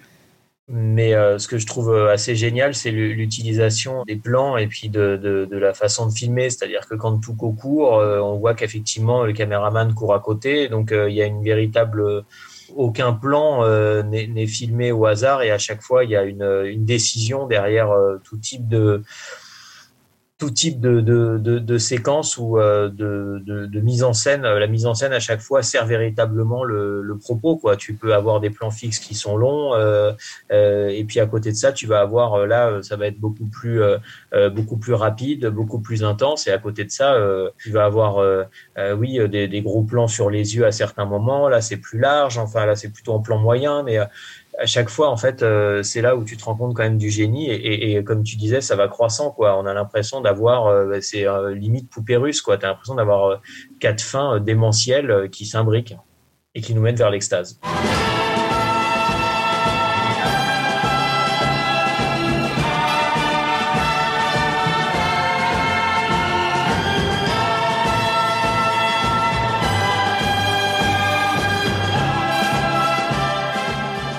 S'entend Zach arrive avec euh, l'apparition de la pelle comme ça. Et il décide de régler ça donc avec un duel à trois. Et j'ai vérifié, ça s'appelle un triel. Voilà, en français. Parce qu'on se pose la question souvent. Truel, c'est pas très, c'est pas très joli. donc euh, ils entrent dans l'arène et le reste entre dans l'histoire. Qu'est-ce que vous pensez de ce point culminant qui dure facile 10 minutes, hein, si je me trompe pas. euh, La scène, le duel dure, dure, dure 10 minutes, hein, je crois. Quelque chose comme ça. 9 minutes, je crois. Quelque chose comme ça. ouais. Il est, euh, il est bouleversant parce qu'il est, euh, il dépasse le cadre du cinéma, c'est-à-dire qu'il va aller chercher du côté de la, par le montage de la chorégraphie, c'est-à-dire qu'on est aussi dans l'opéra, on est, euh, on est justement dans ce, dans cet amphithéâtre, dans la, dans la, dans la représentation du, théâtre à l'époque romaine, sauf que là, les spectateurs sont des tombes et pas des, des, vrais personnages vivants. Enfin, c'est c'est pour ça que je disais la quintessence de son cinéma, parce que même si c'est pas notre scène préférée, on a l'impression que ça bouillonnait tellement dans sa tête qu'il avait 10 idées par minute, quoi, euh, de ci- de cinéma, à ce moment-là. Moi, je trouve que c'est bouleversant d'émotions cinématographiques, d'émotions cinéphiliques. Il n'y a que le cinéma qui peut faire ça. Et Dieu, sait que, Exactement. de- Dieu Voilà. sait que je suis un grand fan de la télé, mais il n'y a que le cinéma qui peut faire ça. C'est euh, exactement ça. C'est-à-dire que je me souviens que Kubrick disait posez-vous à un moment donné la question de savoir si vous pouvez le voir en film, le voir dans un livre, le voir au théâtre, le voir. euh, euh, et c'est exactement ça. C'est à un moment donné, il y a quelque chose qui ne peut exister qu'au cinéma, et cette séquence, c'est ça. Alors moi, j'adore euh, profondément la musique. J'en ai fait pendant très très longtemps. Et euh, quand tu fais de la musique ou que tu vas à un concert, je trouve qu'il y a des moments qui sont plus forts que le cinéma. Mais euh, là, ce que je trouve génial avec Léon, c'est que euh, il y a une euh, puissance à la fois de la musique et du et de la visualité. C'est pas joli de dire ça, mais de, de, de de la force visuelle. Euh, C'est même pas une force en fait, c'est une espèce de de- d'aura euh, démoniaque euh, qui t'emporte complètement euh, où euh, finalement euh, ce qui est c'est le plus important à ce moment-là quoi c'est ce que tu vois ce que tu vois à l'écran et couplé avec la musique de, de Morricone. Là je trouve qu'on on atteint vraiment un point culminant de, de, force artistique. Pour moi c'est vraiment ça. Là il y a une union à la fois de euh, de, la photo euh, de de, l'image du plan euh, du son de la musique de de la du visuel de la fragmentation de, de, des regards aussi, parce que c'est très très important d'arriver à se lier à, à ces personnages euh, via le regard, puisque quoi, c'est un cliché, mais c'est vrai quoi. Quand on plonge dans les yeux de quelqu'un, euh, on a l'impression de voir son âme. Et là, euh, ce qui est terrible, c'est que on, se demande vraiment euh, sur quel pied danser. On a l'impression qu'en fait euh, l'âme ne, ne nous parle pas, ou alors euh, nous amène à la mort quoi. Donc, je trouve que c'est très très troublant cette scène de, de de- d'ambiguïté par rapport à ce qu'on à ce qu'on lit dans les yeux de, de, de chaque personnage. Et ce qui lui, et ce qui lui, et- et exa- c'est exactement ce que tu dis, c'est-à-dire que, et le résultat de ça, c'est qu'il tétanise une salle pendant 9 minutes avec trois personnes sans bouger, quoi. Mais oui, c'est On a l'impression que ça passe en 20 secondes, alors qu'il y a tant de séquences sur une minute et qui paraissent en, en durée 20. Mais tu, tu, tu me l'aurais pas redit, la Sofiane, euh, ou tu ne l'aurais pas redit. Moi, je t'aurais dit non, ça dure pas 9 minutes, c'est pas possible. Eh ben là, tu nous dis 9 minutes, euh, je te crois sur parole. quoi. C'est c'est incroyable de se dire que le, le, le, réalisateur se dit on va faire une scène qui dure, euh, une séquence pardon, qui va durer 9 minutes quoi, sur, euh, avant euh, qu'ils arrivent à se tirer dessus quoi c'est enfin c'est la puissance cinématographique que ça développe et le, le, le, le pouvoir la croyance dans le cinéma euh, franchement euh, ça, ça met les larmes aux yeux Et ce qui est, intéressant, c'est que le film commence avec 10 minutes, à part le générique, hein. le film commence avec 10 minutes de silence et il se termine plus ou moins avec 10 minutes de silence. Il y a une petite scène après, mais sinon, il y a quand même ce- ce- cette, cette grosse scène où on sent que Léon, de là, il se dit, c'est les scènes importantes du film, on n'a pas besoin de dialogue, tout sera communiqué par la musique et par l'image. Et, euh, et c'est quelque chose qu'on fait vraiment plus de nos jours, hélas, euh, ce genre de choses. Essayer de communiquer un peu plus avec l'image, ce serait, ce serait sympa dans les films d'actuels. Je trouve qu'on le fait plus assez.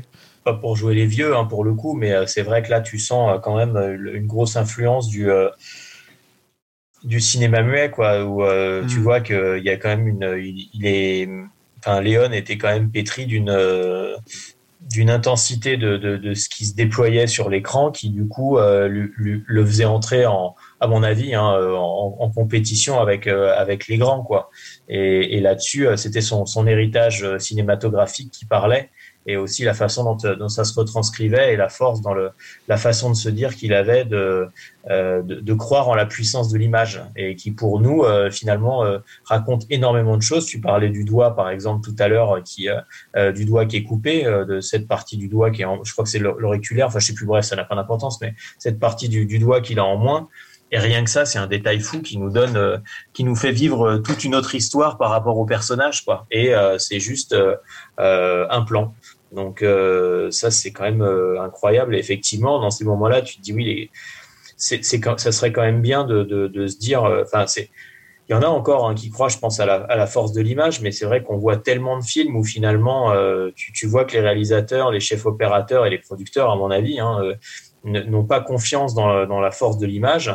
C'est vrai que ça te, ça, ça te donne envie de, de, de voir des films. euh, Enfin bon, moi, je, je sais pas, mais ce que vous en pensez, mais je, quand je vois Once Upon a Time in Hollywood, euh, je- moi, je vois Brad Pitt qui va manger euh, ses, ses pâtes, euh, ou euh, la caméra qui se déploie et qui nous laisse voir le, le drive-in, et euh, je me dis qu'il y a une, une force une croyance dans le cinéma qui est véritablement m'émeut, comme je peux voir chez Paul Thomas Anderson quand je vais voir euh, les Chris Pizza, quoi. Rien que le plan tu, où, euh, tu me fais plaisir. début, où la, la caméra passe d'un d'un personnage à un autre, tu te dis, bah voilà, le, le type, il aime le cinéma et il est là pour nous raconter une histoire, euh, et que nous, rien qu'avec les images, on comprend ce qui se passe, quoi.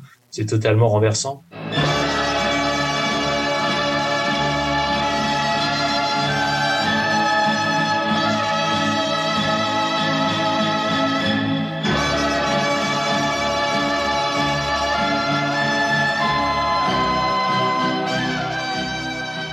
Blondin ressort la corde. Comme toujours, l'homme sans nom finit riche. C'est vrai qu'à chaque fois, il finit riche. comme, comme Clint. hein. Clint, il est pareil. hein. Il, il part avec son petit butin à la fin de chaque film. Et c'est vrai qu'en plus, il gagne beaucoup plus à chaque fois. Tuco, lui, j'ai- j'ai- j'aime bien quand il est avec la corde au cou. C'est qu'il ne pense qu'à l'argent. On, on dirait même pas qu'il veut survivre. Il fixe l'argent, en fait, Oui. quand il est en train de mourir. Et il se dit J'étais si près d'avoir de l'argent et je vais mourir. C'est même pas je vais mourir, c'est j'étais si près d'avoir cet argent. c'est ça qu'il se dit. Et, et je trouve qu'on se met complètement à sa place à ce moment-là. On se dit, mais Ouais. c'est pas possible d'avoir autant d'argent et de et de, et de pas pouvoir en profiter. Quoi. Après tout ça en plus. quoi. Voilà. Ouais, je- c'est un peu comme s'il critiquait aussi une fois de plus euh, les États-Unis, hein, parce que euh, c'est quand même, t'es assis sur un tas d'or, euh, euh, mais tu vas bientôt mourir ou euh, tu vas, tu vas en mourir. Enfin, il y a quand même pas mal de lectures euh, potentielles euh, dans cette scène. Outre le fait que ça soit hyper drôle et qu'en plus il danse carrément hein, sur le, il danse sur le tas d'or euh, euh, avec au cou, quoi. C'est quand même génial. euh, Il y a toute une gestuelle à nouveau qui est euh, qui est, qui est extrêmement bien bien exécuté quoi je sais pas si Léon avait peut-être dit moi alors tu vas danser mais en tout cas ça marche hyper bien et ça fait ça fait très naturel comme s'il se brûlait les pieds quoi c'est assez génial comme s'il était sur de l'argent et qu'en fait il était sur des braises c'est la fin parfaite pour boucler aussi parfaitement la relation Tuco et Blondin. Là, c'est là c'est Léon qui nous fait un petit paquet cadeau qui fait un petit neuneu euh, vraiment parfait pour bien emballer le film et voilà, tout est ça, ça se finit parfaitement en fait, je trouve. Oui, jusqu'à la dernière seconde. C'est-à-dire qu'on a, on a cette image incroyable du, cavalier qui s'éloigne avec les premières notes qui, l'accompagnent du générique là, et qui ne commence pas. Et puis, euh, et puis on le voit disparaître et la musique s'arrête. Puis on a l'impression puis on le voit réapparaître avec la musique qui reprend et là il vient tirer sur la corde pour le, pour le libérer. Donc c'est jusqu'à la dernière seconde, il va jouer de, la, de cette complicité, de cette connivence euh, entre les deux. C'est incroyable. J'adore justement, euh, j'imagine Blondin avec le grand sourire en train de faire Ah, je vais lui faire croire que je me casse et après je reviens.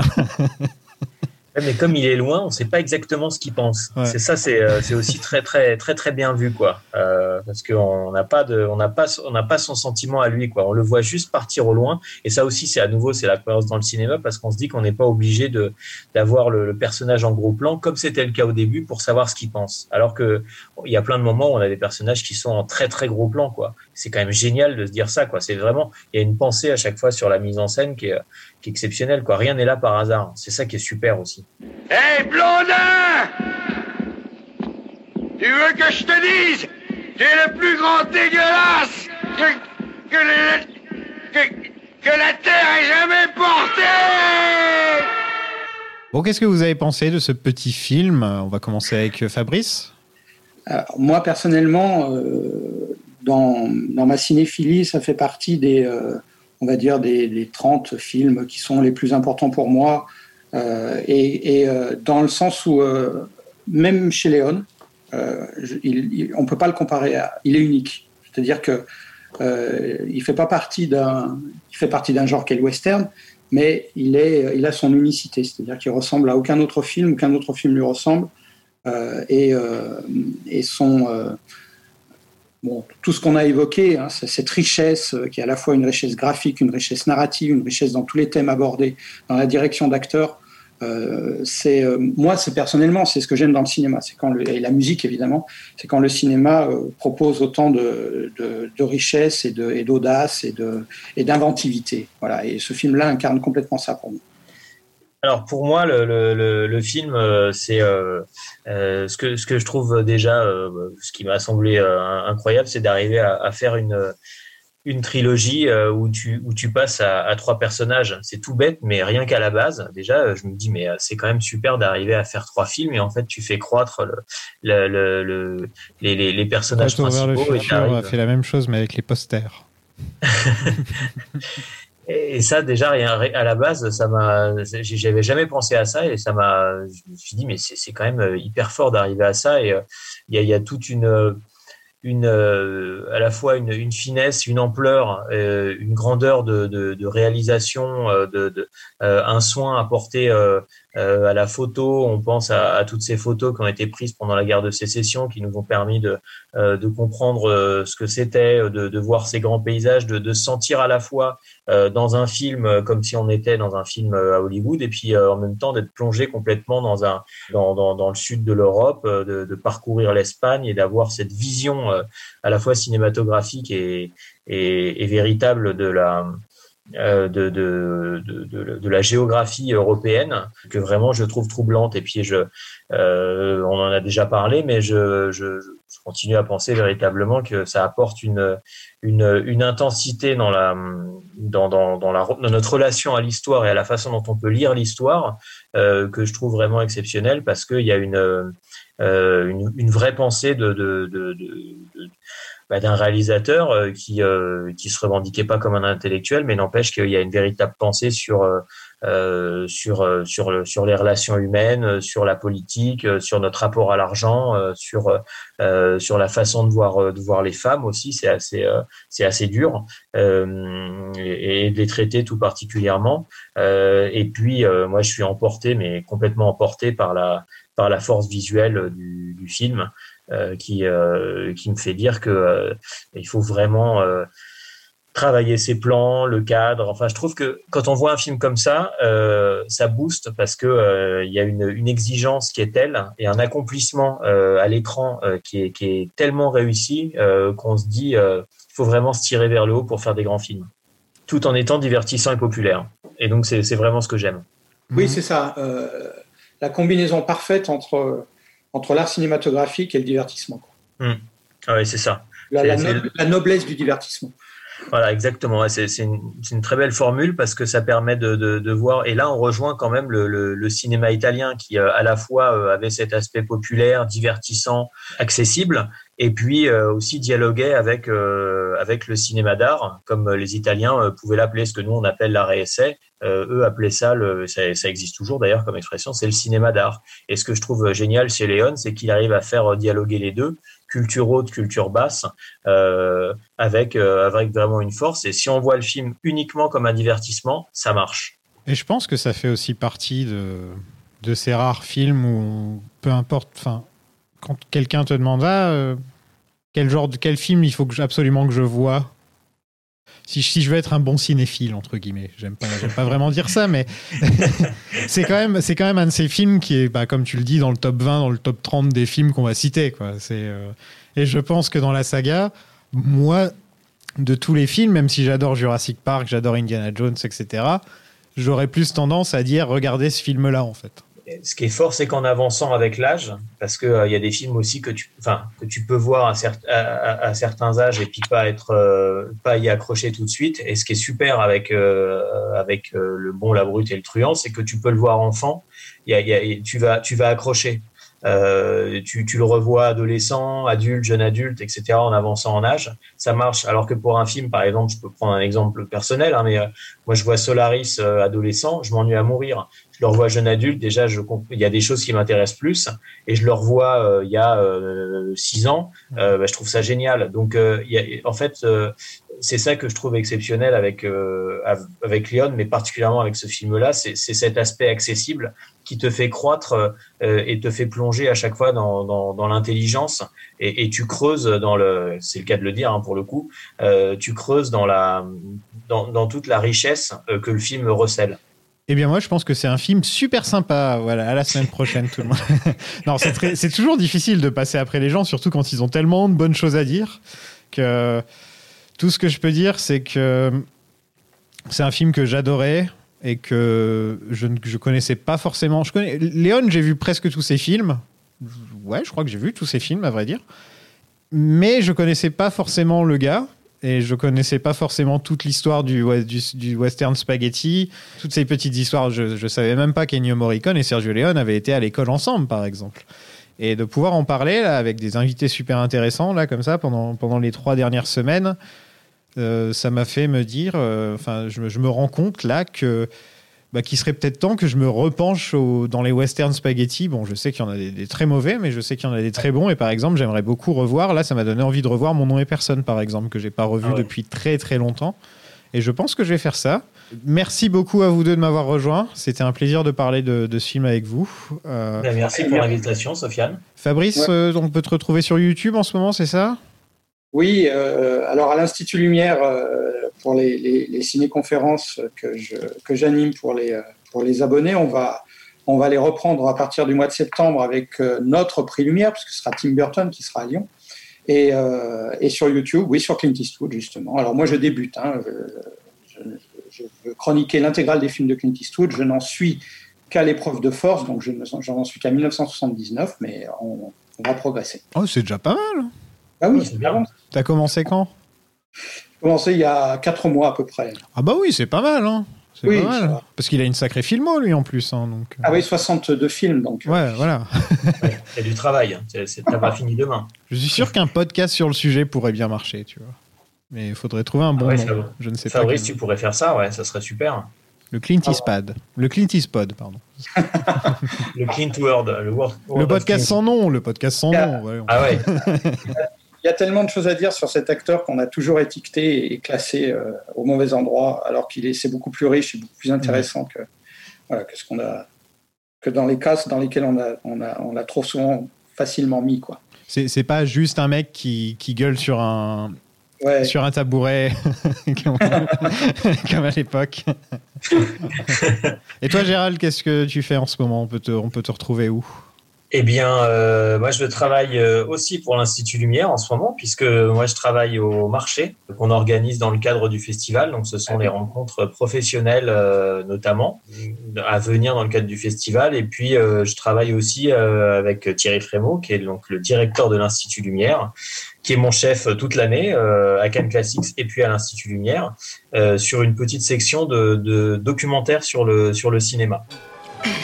André m'a laissé entendre tout à l'heure que vous avez quelques problèmes pour terminer le film et pour acheter la pellicule. C'est juste que nous avons Eh bien, il va, de, il va de soi que je suis prêt à partager mon pécule. hein. Merci, Je serai ravi. Je serai ravi. Merci beaucoup. C'est gentil. Et euh, s'il faut faire des heures supplémentaires, on fera des heures supplémentaires. Mais là, ça ne sera plus un film qu'on fera, c'est une saga. Allez, on lève notre verre à la vie. Allez, de bon cœur. Qu'est-ce que vous prenez, un blanc, un rouge? Pas de bilan pour cette saga parce que je suis tout seul, donc c'est pas très marrant. Et en plus, euh, bah, qu'est-ce que vous voulez que je vous dise, moi? Meilleur méchant, euh, meilleur truc, euh, bah, c'est le bon, la brute et le truand qui va gagner à chaque fois, donc ça va pas être très très drôle. Par contre, ce que je peux vous proposer là tout de suite, tout de suite maintenant, c'est de découvrir quelle est la prochaine saga, parce qu'on a fait le tirage au sort la semaine dernière, et, et vous n'êtes pas prêts, vous n'êtes pas prêts. À tout de suite. Euh, avant de vous laisser partir, je vais vous demander un petit truc. C'est. euh, je vais allumer ma, ma webcam. Ah, on était témoin de moralité, c'est ça Voilà, vous êtes en train mes de me dire témoins.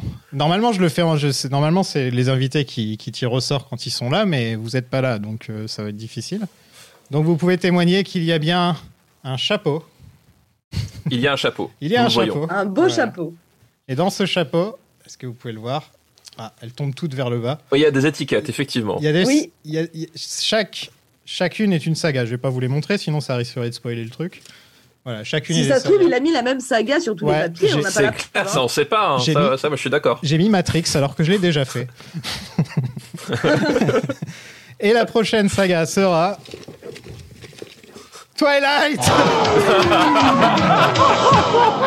yes. Alors écou- écoute, ri- rien que pour ça, je suis content d'être venu, tu vois. Ça va être un, pour, ça va être un été très long, les amis.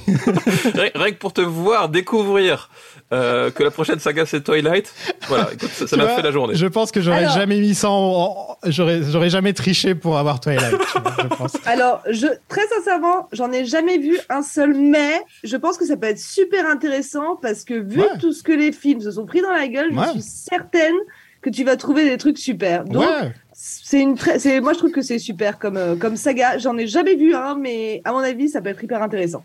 C'est la boule noire en fait. Je, à chaque fois que je, je choisis toujours des sagas différentes pour pas pour pas avoir de doublons, mais je mets toujours Twilight dans le chapeau comme comme boule noire en fait. Donc elle est enfin tombée après un an et demi, elle est enfin tombée la boule noire. Il y, a combien de films Twilight? Il y en a cinq euh, non? il y en a 6, je crois, non? Non, dis pas six. dis-moi pas 6.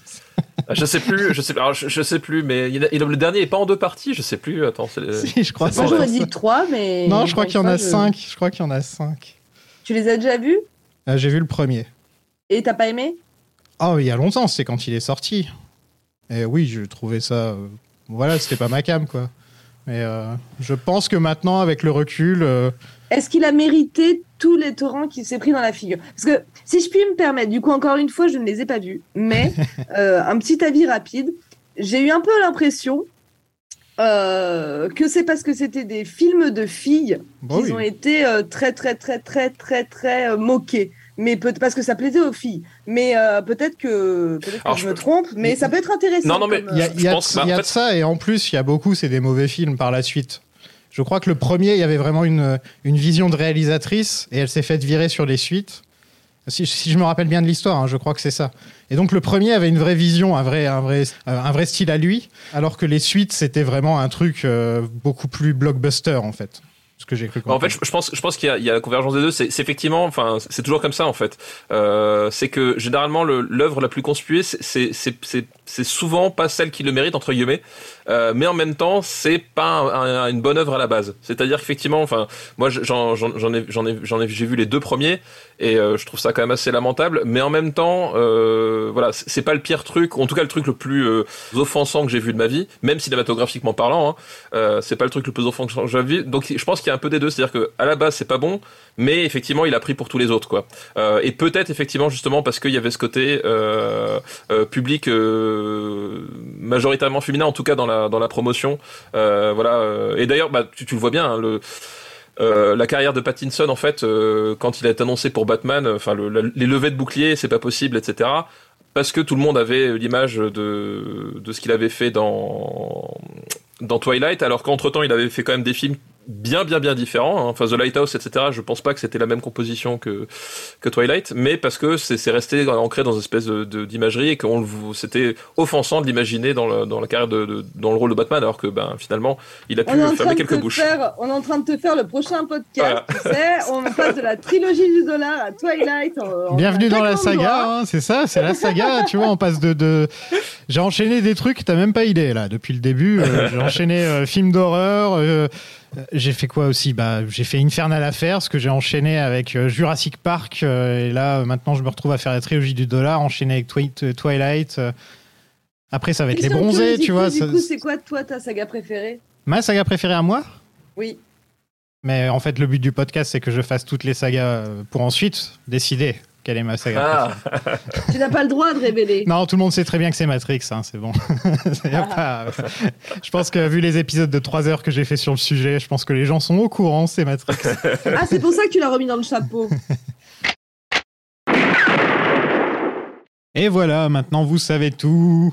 Twilight, ah, j'ai hâte. On va avoir du beau monde, vous allez voir. Et aussi, euh, c'est fini les épisodes à distance là. Euh, En fait, euh, si j'ai fait autant d'épisodes à distance, c'est parce que en ce moment c'était difficile de trouver des invités à Paris. Et aussi parce que les invités les plus intéressants, quelquefois, ne sont pas à Paris. Si vous aimez bien ce que je fais, bah écoutez, n'hésitez pas à mettre 5 étoiles sur Apple Podcast ou sur Spotify. Et si vous voulez me filer un petit coup de main, parce que c'est euh, du boulot de faire, du, faire des, podcasts hebdomadaires comme ça, avec, euh, avec des invités, c'est euh, pas mal de boulot. Et, et en plus, ça vous permettra de découvrir plein de- d'épisodes bonus qui ne sont pas disponibles ailleurs. Des épisodes comme celui sur les 8 salopards que je vais enregistrer dans pas longtemps avec Océane Zerbini. Et en plus, si vous nous rejoignez, bah, vous pouvez rejoindre une liste de gens super cool. Des gens comme, euh, comme d'abord à l'harmonica, comme Alexis l'homme sans nom, comme Calamity Claire, comme Aurélien qui tire aussi vite que son ombre, comme Red Sets Redemption, comme Lydie the Kid, comme Buffalo Said, comme Océane Dalton, comme Lucky Luna, Alex Jumper, Well Bill Jeremy et Sarah Molos, ainsi que les danseuses de French Cancan, Béatrice et Barbara, bien sûr, il faut pas les oublier. En plus, en ce moment, je fais un podcast solo qui s'appelle Sauf qui peut, où c'est juste moi qui parle, un peu comme maintenant. Et je parle de plein de sujets différents. J'ai parlé de, séries télé, j'ai parlé. euh, Je parle de plein de sujets dif- différents, tellement différents que j'ai fait un épisode sur Star Wars. Et ouais, un épisode sur Star Wars, le truc interdit dans la saga. Mais comme c'est pas la saga, bah j'ai le droit d'en parler. Et donc je donne mon avis un petit peu sur, euh, sur la saga Star Wars en général. Euh, voilà, si ça vous intéresse, n'hésitez pas à rejoindre le Patreon. C'est sur patreon.com/slash plan séquence. Je vous remercie de m'avoir suivi pendant ces trois films de la trilogie du dollar. C'était un plaisir de parler de western spaghetti avec des gens aussi intéressants. Et là, ça va être un plaisir de parler de Twilight, j'en suis sûr. Voilà, voilà. À la prochaine tout le monde. Salut, bisous.